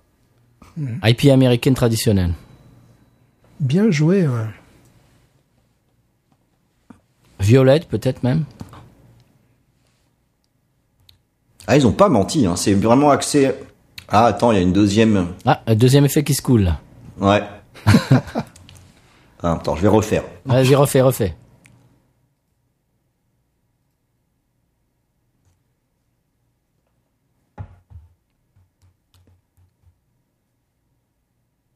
Bon, alors, on est sur quelque chose qui est finalement assez, ouais, assez classique sur les IPA dont vous parlez régulièrement. West Coast. Ouais. On est, euh, le- la note d'intention est respectée parce qu'il y a une amertume euh, assez forte quand même. Ouais, ça fait partie du style. Quand, quand, surtout quand on la prend en bouche au départ, mais par contre, ce qui va rester derrière, enfin, c'est classique, hein, ce que je vais décrire. hein. C'est ce qui va rester derrière. Là, on a par contre l'agrume qui va rester derrière. Et le un peu la rondeur euh, biscuit brioche euh, qui, qui qui reste en bouche. Mais l'équilibre est pas mal. Est-ce que tu as un côté floral, euh, violette peut-être euh, Bah pas tellement en fait. Je, je trouve qu'on est vraiment sur ces tonalités qui sont euh, qui sont très dominantes. Il y a, y a rien que, qui, qui change un petit peu le, la donne, qui, qui donne un petit peu plus de dimension, ou c'est c'est vraiment juste sur du, sur du Brady peint euh, Non, on est sur c'est vraiment du classique. Ok. J'ai j'ai- j'ai pas de il n'y a pas un relief euh, supplémentaire. Mais des, des classiques comme ça, il y en a une ribambelle hein, qui s'y essaye euh, au, à ce style-là. Je leur donne quand même euh, du crédit parce que c'est bien équilibré. C'est bien, c'est bien équilibré. L'amertume, elle est vraiment là au départ. C'est c'est ça des fois qui fonctionne pas très bien. L'amertume, elle est vraiment là au départ et quand le quand quand on boit, on a la douceur qui qui revient derrière. Ouais, ça peut être pas mal, ça. Ça peut être pas mal. Solide, bière solide, quoi. Ouais, c'est ça. C'est tout à fait ça, Stéphane. C'est solide. Alors, elle a peu de bulles, par contre. Elle est pas très gazeuse. Bon, ce qui est pas ce qui est pas gênant. hein. C'est pas mal du tout. hein. C'est pas mal du tout. C'est du bon boulot plutôt. C'est classique, mais bien fait. Eh ben c'est une petite brasserie locale qui, qui vaut le détour apparemment. Ben, en tout cas, euh, oui, parce que j'avais déjà essayé leur euh, une blanche et une ambrée. Alors, euh, je, me demandez pas plus de détails, parce que vous avez vu que les détails c'est pas leur fort, et que j'avais trouvé de qui, qui se tenait tout à fait. Donc, c'est la brasserie du Lion. Donc, euh, autour de Lyon, en tout cas, ça se trouve plutôt facilement. C'est vendu comme euh, respectant euh, avec le label AB, donc agriculture biologique et avec euh, de- des ingrédients qui viennent euh, qui viennent du coin. Et euh, le résultat est, est pas mal du tout. Et je l'ai pas payé spécialement cher en plus. Voilà, c'était ça que je voulais Non. te demander. Le prix abordable. euh, Tout à fait. Mais alors euh, après, je l'ai pris. euh, va savoir. Est-ce qu'il y avait pas une OP parce que il y en avait même en tête de gondole. Donc je sais pas si c'est le le, le le le prix tout le temps. Mais alors de mémoire, c'est un truc que j'ai dû payer du de 2,50€ ou euh, ou, ou 3 Ouais. euros à tout péter quoi. Donc euh, ça, abordable. ça, ça, ça s'essaye en tout cas et ça donne une, une IPA de bonne tenue. Hein. J'en ai bu des, des bien moins bonnes. Hein. Alors est-ce qu'ils ont, euh, j'imagine, un, un- un bar, un brew pub, peut-être euh, une tap room à la, à la brasserie où on peut euh, boire ça à la pression? Est-ce que tu, tu, tu Bah, peux aller encore? Ah, je suis, je suis allé voir vite fait avant l'émission là sur leur site euh, ce qu'ils présentaient, mais c- ça m'avait l'air d'être quand même un peu entre guillemets un peu campagnard. Alors s'ils m'entendent, ils vont me dire que c'est qui ce salopard. mais Bah, alors, mais, euh, je, je te préviens, il y, a, il y a sûrement un auditeur qui connaît les gars et qui va leur dire tiens, Binous USA parle de toi. bah, eh ben, il aurait raison parce que je viens d'en dire du bien là, Oui. de, de de leur production, donc euh, c'est pas un problème. Euh, après, voilà, je je suis pas allé sur place voir à quoi ça ressemblait. Il y a quelques photos qui montrent qu'on est bien dans du local. Il y a pas de problème. Et moi, c'est pas pour me déplaire Pas du tout. Hein. euh, que, que que ça que ça se passe comme ça. Et euh, bon, ils savent ce qu'ils font manifestement. Non, non, c'est c'est pas mal, c'est pas mal. Non. Ils ont un site web, justement, tu disais, ils ont un site web, donc Ouais. les gens peuvent, peuvent regarder. Tout ça, ça c'est bien. Sur la brasserie. J'ai envie de dire, c'est un petit peu mieux que l'inverse, c'est-à-dire une brasserie qui peut être très axée sur le clinquant, euh, sur le, merchand- sur le merchandising, etc. Et puis derrière, eh ben, t'es un petit peu euh, déçu. Brewdog, par, excusez-moi, je, je, je, Oh je, je- je viens d'éternuer, pardon, excusez-moi. Non, mais c'est non, je, je, je m'amuse, mais mais c'est- mais c'est vrai que c'est- c'est pas très grave que que, que les, les canettes soient un petit peu euh, euh, lambda et, et que la description et que le site soit soit du moment que ce qu'il y a dans le verre euh, est bon, euh, c'est c'est c'est c'est pas un problème. Et, et c'est- je suis cas, content que tu parles de si ça. ces gens-là, ils arrivent à placer des fûts en pression, moi, ça m'intéresserait. hein. Bah donc euh, Solide et rustique. Parce que hein. c'est bien équilibré comme ça, euh, en, en pression, ça peut donner quelque chose de très bien. Ouais. Auditeur lyonnais, euh, eh bien, euh, vous savez ce, que, ce qu'il vous reste à faire. Et vraiment, je te, avant de, passe- euh, de passer à le- à l'expression, euh, je, je réitère euh, mon invitation de temps en temps à, à publier, euh, Mm. toi, Ron, des, des photos des, de tes petites trouvailles et de dire tiens, voilà, ça, ça existe et c'est pas mal. Et je euh, hashtag, euh, pas hashtag, mais euh, arrobase binoususa et puis je, re, je, je repercute. Ah, mais avec, euh. Avec plaisir. Alors, ton expression euh, bretonne. Ah non, l'expression lyonnaise en fait. Ah, lyonnaise, pardon. Ah bah ouais. Ah non, attends, pour les trucs bien, je vais en Bretagne, quand je veux me moquer, Je vais à Lyon. Ah, d'accord, d'accord. Non, non. Non, c'est c'est- en fait, je me suis un peu imaginé à votre place. C'est que moi, je suis un Breton qui a vécu euh, en Bretagne, à Paris, puis à Lyon. Donc, comme vous, quand vous avez découvert la Louisiane, il y a des trucs qui vous ont fait marrer sur leur euh, sur leurs expressions. Moi, quand je suis arrivé à Lyon, de la même façon, il y a des trucs. Je me suis dit, mais pourquoi ils disent ça? Pour pourquoi ils font ça? Et euh, il y en a un en particulier que dont je ne me lasse pas, alors que ça fait maintenant un bon moment que je suis installé ici. C'est le fameux euh, Ketandi. Ah, pour qu'est-ce que tu en dis, c'est ça, non? Alors, en- alors oui, c'est ce qu'on peut penser.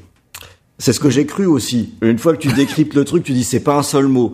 Euh, c'est qu'en fait, quand quelqu'un va te croiser, il va venir te voir, il va faire alors, qu'est-ce t'en dit Et en fait, il n'y a pas de réponse à apporter à ça. C'est pour dire bonjour. Ah bon? Voilà, il faut, faut, faut, faut pas répondre. euh, eh bien, figure-toi que hier j'ai tendu la pelouse. euh, je- Il s'en fout. C'est, c'est, c'est l'équivalent du, euh, du ça va en fait, Ah oui. très neutre qui n'a. qui Et on veut pas savoir, on va pas savoir comment tu vas en fait. Non, on veut pas savoir. Et en fait, c'est assez rigolo parce que quand je suis arrivé dans la région euh, et que j'ai commencé à bosser, je me suis retrouvé à bosser donc un peu à l'extérieur de Lyon. Donc là, je parle pas d'une expression urbaine, d'accord? Ok. Euh, on est euh, on est plus dans la plus dans la campagne environnante. Et euh, j'ai mis beaucoup de temps à comprendre où il voulait en venir avec ce qu'étendit qui était très ré- très répandu autour de moi. Et il a fallu que j'attende d'en voir deux qui se répondent pour comprendre quoi. Quand il y en a un qui a dit euh, alors qu'étendit et l'autre a répondu qu'étendit. J'ai ah ok en fait il y a rien à dire à ça c'est une ponctuation ce truc. C'est une, que- c'est une question sans réponse en fait. Ah, c'est une, Ouais. c'est- une question sans réponse. Donc euh, voilà, si vous passez dans le coin et que quelqu'un vous dise euh, bah, qu'est-en dit, eh ben Bah, ne dites pas ce que vous en dites en fait. Voilà, vous répondez bonjour et ça ira très très bien. Euh, c'est ça, ça passera, euh, ils comprendront. Voilà, c'est c'est un des un des petits trucs rigolos euh, qu'il y a dans le coin. Par chez nous, c'est y a- c'est pareil, c'est le how you doing. En fait, ils veulent pas savoir Ouais, how you doing. Tu, tu Ouais, leur ouais. dis pas comme tu dis, bah en fait, euh, j'ai un peu mal au dos euh, depuis ce matin. Euh, Non, non, non. C'est ce qu'on Tu appelle. réponds how you doing. Je vais faire le savant là. Je vais faire le savant. C'est ce que Roman Jacobson qui a dit, qui, qui a euh, ciblé différents types de de, de, de, de conversation, enfin de, de fonction du langage. Je vais y arriver. Et ça, c'est ce qu'on appelle la fonction fatigue, c'est-à-dire être en contact avec les gens. Tu vois? Et c'est pour ça que nous parfois on travaille avec des enseignants. Euh, tu sais, les gamins, comment ça va? Ça va bien. Et puis il y a a des profs, ils veulent savoir ça va mal? Et pourquoi ça va mal? Et construire Ouais. un discours là-dessus. Non, alors à chaque fois, je, je- ça, ça me fait marrer parce que j'ai envie de dire à des gamins de 5 ans, ça va bien? T'es sûr que ça va bien? C'est parce que tu as 5 ans que ça va bien. tu n'as pas vu comment le monde tourne mal en ce moment. Tu dis ça va bien, mais parce que tu es un petit Américain orgueilleux là. Mais tu vois n'importe quoi. Après, tu parles de n'importe quoi après. Et puis t'es trop con Tu peux pas aller bien Tu vas la fermer ta gueule Donc tu vois, il y a des gens qui ne comprennent pas que c'est la fonction, c'est être en contact. Voilà, c'est simplement comment ça va, ça va bien. Poignée de main ver- verbale en fait. Voilà, c'est ce qu'on appelle, oui, la, la fonction, ce que Jacobson appelait la, la, la fonction fatigue du langage, c'est-à-dire bon prise de contact et compagnie. Ah, Évidemment, à ce moment-là, ah ben écoute, mes globules rouges sont un petit peu basses si je compare par rapport à la semaine dernière. Bon, au niveau des globules blancs, avec le docteur, là, on est en contact. euh, N'importe quoi, ben évidemment. Personne veut savoir comment tu vas quand on dit comment Bah, ça tu va, bien sûr. Puis en plus c'est super évidemment, c'est juste tu dire, à- tiens, je t'ai vu, tu m'as vu. J'existe, tu voilà, existes, on ouais. existe quoi. Excuse-moi, je suis désolé. euh, je suis un peu constipé depuis une semaine, euh, mais aujourd'hui je vais plutôt bien parce que ça s'est débloqué ce matin. voilà, donc euh, c'était Tu vois, spectaculaire. tu vois, et tu vois, quand tu enseignes le français, euh, notamment à des enfants, tu sais très bien que ces parties-là doivent être mécaniques et Mm, je veux dire, c'est pas là où tu vas développer tes compétences linguistiques en français. Ça, j'ai jamais compris le- euh, l'enseignant qui et, et pourquoi? Alors que ça va, ça va Voilà. bien. Pourquoi ça va bien? Non, ça, ça, j'ai jamais Voilà. compris quoi. Bon. Ben, ben oui, c'est complètement idiot, quoi. Bonjour, et pourquoi bonjour Pourquoi bonjour Hein? Parce que là, là, là, on pourrait dire presque euh, bonne nuit, là, parce que tu vois, on, pourquoi bonjour? C'est des trucs, bon, voilà. C'est c'est des trucs de langue qui doivent être appris euh, rapidement, où ça ne demande pas justement de réflexion. euh, c'est absurde. Qu'est-on dit? Qu'est-on dit? Eh ben, c'est très beau ça. Eh bien, messieurs, euh, on, fait un petit peu le, le débriefing. Alors, je sais, je sais plus. Julien nous avait donné le mot euh, français pour euh, débriefing. Euh, J'aurais dû le noter quelque part. Euh, mais tout ça pour dire qu'on va déballer, on va, on va, on va euh, un petit peu tout nouer tout ça dans un nœud, un, un petit peu euh, euh, Résumé. résumé, voilà un petit peu. Euh, vraiment, euh, merci beaucoup de, de t'être joint à nous, Ron, euh, c- cette, cette semaine. Euh, J'ai vraiment beaucoup apprécié euh, ton passage dans l'émission. Je, Alors, je... ça, ça me fait, j'ai une petite anecdote comme ça. Vas-y, ah non, mais vas-y, on a le temps, hein. Spécial Binous U- USA. Ah, c'est open bar, vas-y. euh, qui m'est arrivé à la cantine de mon entreprise. Mhm. Et qui a été pour moi, je dois avouer, un moment de gêne assez important. Euh, puisque nous étions en train de, j'étais, j'étais avec deux collègues avec mon plateau à préparer euh, ma, ma, ma bouffe, je sais pas ce que j'ai pris, etc. Et euh, je, j'étais en train de m'interroger. Est-ce que je me prends euh, un, un truc à boire? Et donc euh, ma collègue me demande Est-ce que par hasard tu veux pas Et là elle me montre une bouteille et je lui réponds Une San Pellegrino Et là, t'as regardé, sorti. mais il est con ce type. C'est sorti, voilà, c'est ça. C'est sorti très mécaniquement parce qu'il y avait une San Pellegrino que- j'avais jamais réalisé et que- qu'elle était, elle était sous mes yeux. Et évidemment, ça m'a. Je me suis, j'ai tout de suite senti que j'étais un peu seul sur le coup. Là, Euh, euh, ça allait pas trop le faire, donc ça m'a ça m'a obligé à donner un certain nombre d'explications euh, après euh, pendant le repas. Oui, tu comprends, San Pellegrino. Comment dire C'est un podcast que j'écoute. où Il parle de bière américaine. Oui, j'écoute ça. Oui, oui, j'écoute ça. Je t'assure que c'est bien en plus. Et il y a une rubrique euh, San Pellegrino, etc. Donc voilà, vous voyez, j'ai parlé de vous au boulot. ça, c'est ce qu'on appelle un GMS, un grand moment de solitude. C'est mais clairement. Eh oui, il, par- il, il paraît qu'il y a des gens qui écoutent notre euh, notre épisode et puis pendant le reste de la journée, ma mère même euh, ma mère a le même problème. Pendant le reste de la journée, dans la tête tourne en rond. San Pellegrino, je ne sais pas pourquoi. J'avais envie de, j'avais envie de faire des t-shirts avec euh, San Pellegrino free, tu vois, un truc comme ça, tu vois, des, Mmh. Free des- San des- trucs comme ça avec des, voilà, tu vois, ben pour euh, réclamer la libération de San Pellegrino, enfin, tu vois, des, des choses. Après, les, les gens te regardent, ne comprennent pas forcément. ce que- C'est le, le business plan est en place là. voilà, voilà. Et donc, est-ce que ta collègue nous écoute maintenant ou pas du tout? Alors je pense pas. Euh, je, je, je pense que je suis resté sur un. Non parce qu'en plus euh, c'était une journée très intéressante parce que de fil en aiguille j'ai dû commencer à expliquer que oui moi aussi je fais des podcasts et tu fais Ah. quoi Oh, Putain je parle de vieux films d'horreur et de machin. parce que j'ai j'ai quand même une réputation dans mon boulot quoi. Je, suis- je suis censé être un mec un peu sérieux et tout. euh, qui- Je parle de films avec des avec des gars avec des gros bras et des explosions. euh. Ouais, surtout quand t'as la question gênante et tu peux me donner un lien pour que j'écoute un truc. Tu veux que je fasse quoi euh, vendredi 13 Ça t'intéresse vraiment Steven Seagal ou, euh, ou Jean-Claude Van Damme. T'es plus Van Damme ou Seagal euh? Mais ça donne toujours lieu à des, ça donne lieu à des discussions invraisemblables. Et ce jour-là m'a vraiment amusé parce que c'était très drôle. Surtout quand on me dit, mais, mais t'écoutes une émission où ils parlent de bière américaine? Mais tu les as pas. Je fais, oui, je sais, mais c'est pas là l'essentiel. Et puis des fois, il y en a qu'on a. Et puis, euh, ah, Oui, et puis j'écoute un podcast sur Proust également, c'est très intéressant. oui, c'est ça. Bon, mais après, euh, voilà, il y a des valeurs essentielles dans la vie, hein, euh, des, des films avec des tueurs qui ont des longs couteaux et la bière. Voilà. C'est ça la Voilà. vie. hein. Voilà. La vie se résume à ça en fait. Bah finalement, oui, c'est plus ou moins ça. Au passage, comment tu nous as euh, découvert? Bah, J'imagine que c'est moi qui ai dû faire le forcing euh, et que tu as dû se dire, t'as dû dire c'est quoi ce c'est quoi ce blanc-bec là, Binous USA là? Euh, non, j'avais commencé un petit peu euh, avant qu'on discute, je crois, Ok.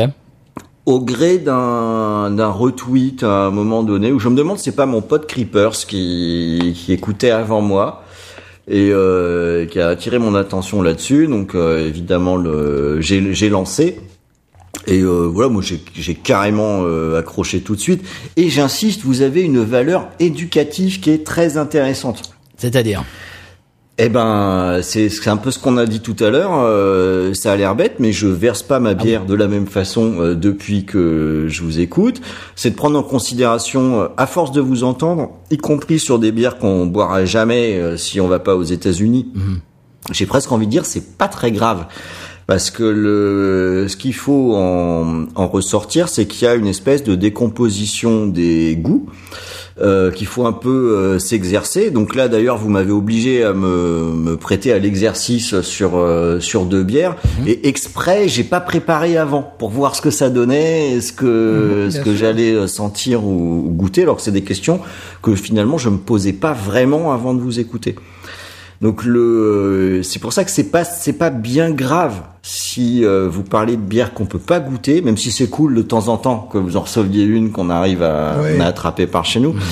Mais euh, c'est le, le processus qui est, qui est, qui est intéressant quoi. Puis du coup à force ouais j'ai enquillé des épisodes, j'en ai écouté je sais pas combien. Alors je suis pas retourné au premier, je suis désolé. C'est pas grave. Oh, oui, Euh, tant mieux, ça, ça vaut mieux. Hein On, on, par- on Mais ouais, parlait de ai- cours après moi shérif dans le premier, mais c'est à peu près tout quoi pour toi. on est- on est- le premier, je réécoute les, les cinq premières minutes, j'ai l'impression d'écouter un entretien d'embauche. Oui, alors, euh, oui, euh, alors, euh, on a l'impression qu'on est dans nos petits souliers, tu sais, euh, des souliers euh, trop petits. Enfin bref. Euh, Bah, heureusement qu'on progresse. Hein. bah oui, quand même, quand même. Ben, c'est c'est c'est sympa que tu dis ça et, et c'est vrai qu'en fait. Je, je, je suis conscient que qu'on qu'on on goûte des, des bières auxquelles euh, les, la plupart des gens en Europe n'ont pas accès, mais il y a des il y a des profils. C'est-à-dire que euh, le jour où tu achètes une une IPA, quand tu la goûtes et que tu as écouté nos épisodes, je pense que tu dis ah tiens ça ce serait plutôt West Coast. Donc euh, je vois à la cou à, à la couleur, euh, il y a un côté euh, Brady, à côté pain, etc. Ou alors ou, à- l'inverse, elle est elle est elle est trouble, elle est juteuse. Donc ça alors ce serait plutôt euh, New England. Alors est-ce que alors dans cette New England là qu'ils avaient goûté, il y avait euh, cet aspect, euh, je sais pas moi, euh, euh, oignon ou ail, est-ce qu'il est dedans, en fait, etc. Et en fait, bon, la bière, y a évidemment, c'est, ça, ça se décline à l'infini, mais il y a quand même des des types, euh, des, des, des, des repères. des repères. Voilà. Donc, donc Ouais. si, si on peut aider à ça, et puis tout simplement, comme tu dis, euh, à l'éveil de, de, de la curiosité, quoi. Voilà. Ça, ça peut être sympa euh, pour ce pour ce, ce, ce trait-là. Est-ce que, est-ce que, alors, c'est euh, c'est le moment où on va rappeler que euh, notre podcast fait partie du label Podcut, puisque vous l'avez compris, aujourd'hui, on n'a pas de, de, de publicité un petit peu euh, bizarre et, et, et déconstruite comme on aime bien faire d'habitude. Aujourd'hui, aujourd'hui, on, on s'est calé un moment avec Ron et on a discuté. Donc, euh, on fait partie du label Podcut. Euh, vous pouvez retrouver tous les podcasts du label sur podcut.studio et également euh, aider euh, Binous USA et puis le, le reste des podcasts euh, du label sur euh, patreon.com slash podcut. Vous, vous faites partie de... euh, quel quel est votre label? On a un petit label aussi, Audioactif. Oui, c'est ça. qu'on- qui a un- voilà, qui a un regroupement avec des, des copains, avec le 80s, le podcast, euh, mes disques à moi, euh, c'est qui en Paul, enfin, un esprit très copain hein. dans dans dans, dans l'histoire. La logique de label, c'est surtout qu'on se file des coups de main et qu'on n'hésite pas à participer dans l'émission de l'un ou l'autre quand il y a les bonnes compétences au bon endroit. Absolument, bah c'est c'est pareil, pareil pour nous. euh, j'ai- J'ai fait un épisode sur euh, chez Gombe l'autre jour. euh, on parlait du film Parasite sur un- euh, sur Gombe qui est un, un podcast sur euh, la Corée du Sud. Euh, on a eu euh, Pomme et, et Grand Poil euh, qui, qui ont été dans Mm. l'émission, etc. Donc tous tous les copains du label, ouais, c'est c'est c'est pareil pour nous. C'est une grande famille aussi. Puis c'est puis c'est c'est quand même pas mal hein, tout ce tout ce tout ce monde où finalement on n'a pas vraiment de pognon à gagner, Non. euh, ce qui fait qu'on n'est même pas concurrent, on a le droit d'être pote quand même. c'est vrai. C'est quand même bien foutu ça. Quand il y a pas de, quand il y a pas de business, c'est quand même pas mal. C'est vrai, c'est vrai, c'est vrai qu'on gagne rien, donc euh, on est tous copains, quoi.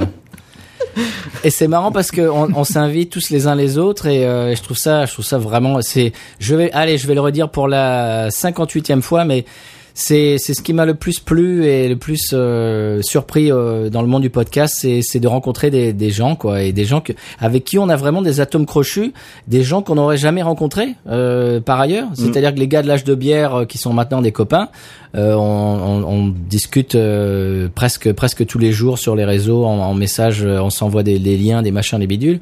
Euh, avec toi, avec Reapers, avec avec euh, Pomme, Grand Poil et tout ça, c'est c'est c'est c'est des gens que c'est des gens qu'on n'aurait jamais rencontrés euh, auparavant et puis euh, et, et, et puis on, on forme des on forme des, des amitiés qui sont qui sont virtuelles. Des fois on en a- on arrive à se quand même à, à, se- à se rencontrer dans la vraie vie, euh, mais mais même même si on n'y arrive pas, c'est pas grave. On a on a quand même euh, des atomes crochus, on passe des, des bons moments ensemble et c'est c'est vraiment c'est c'est la beauté du podcast. Voilà. Tout à fait. Et puis ce qui peut, ce qui peut euh, amener à, gueuler euh, sans Pellegrino euh, dans, dans une cafétéria au boulot. Dans une cantine, ouais. c'est pas pas mal. pitre. Ça se trouve, à cause de ces conneries-là, j'aurais pas d'augmentation, ou, je, je veux dire, j'en, sais rien, quoi. Il y aura peut-être des conséquences graves, hein, on sait pas. hein. Peut-être que mes enfants feront pas d'études secondaires, ils finiront clochards, euh, tout ça, on n'en sait rien. Ah bah bravo, merci, merci Binouze. Ah bah, Ah, bravo, bravo les gars, quoi. ah bravo, alors là. Très bien, eh bien messieurs, euh, si, si vous avez autre chose à ajouter, euh, je, je vous invite à le faire. Sinon, on peut euh, on peut remercier tous nos auditeurs d'être avec nous tous les euh, mardis euh, matins, euh, fidèles au poste, et puis on peut les encourager. Je vais les encourager à aller faire un tour du côté de VHS et Canapé.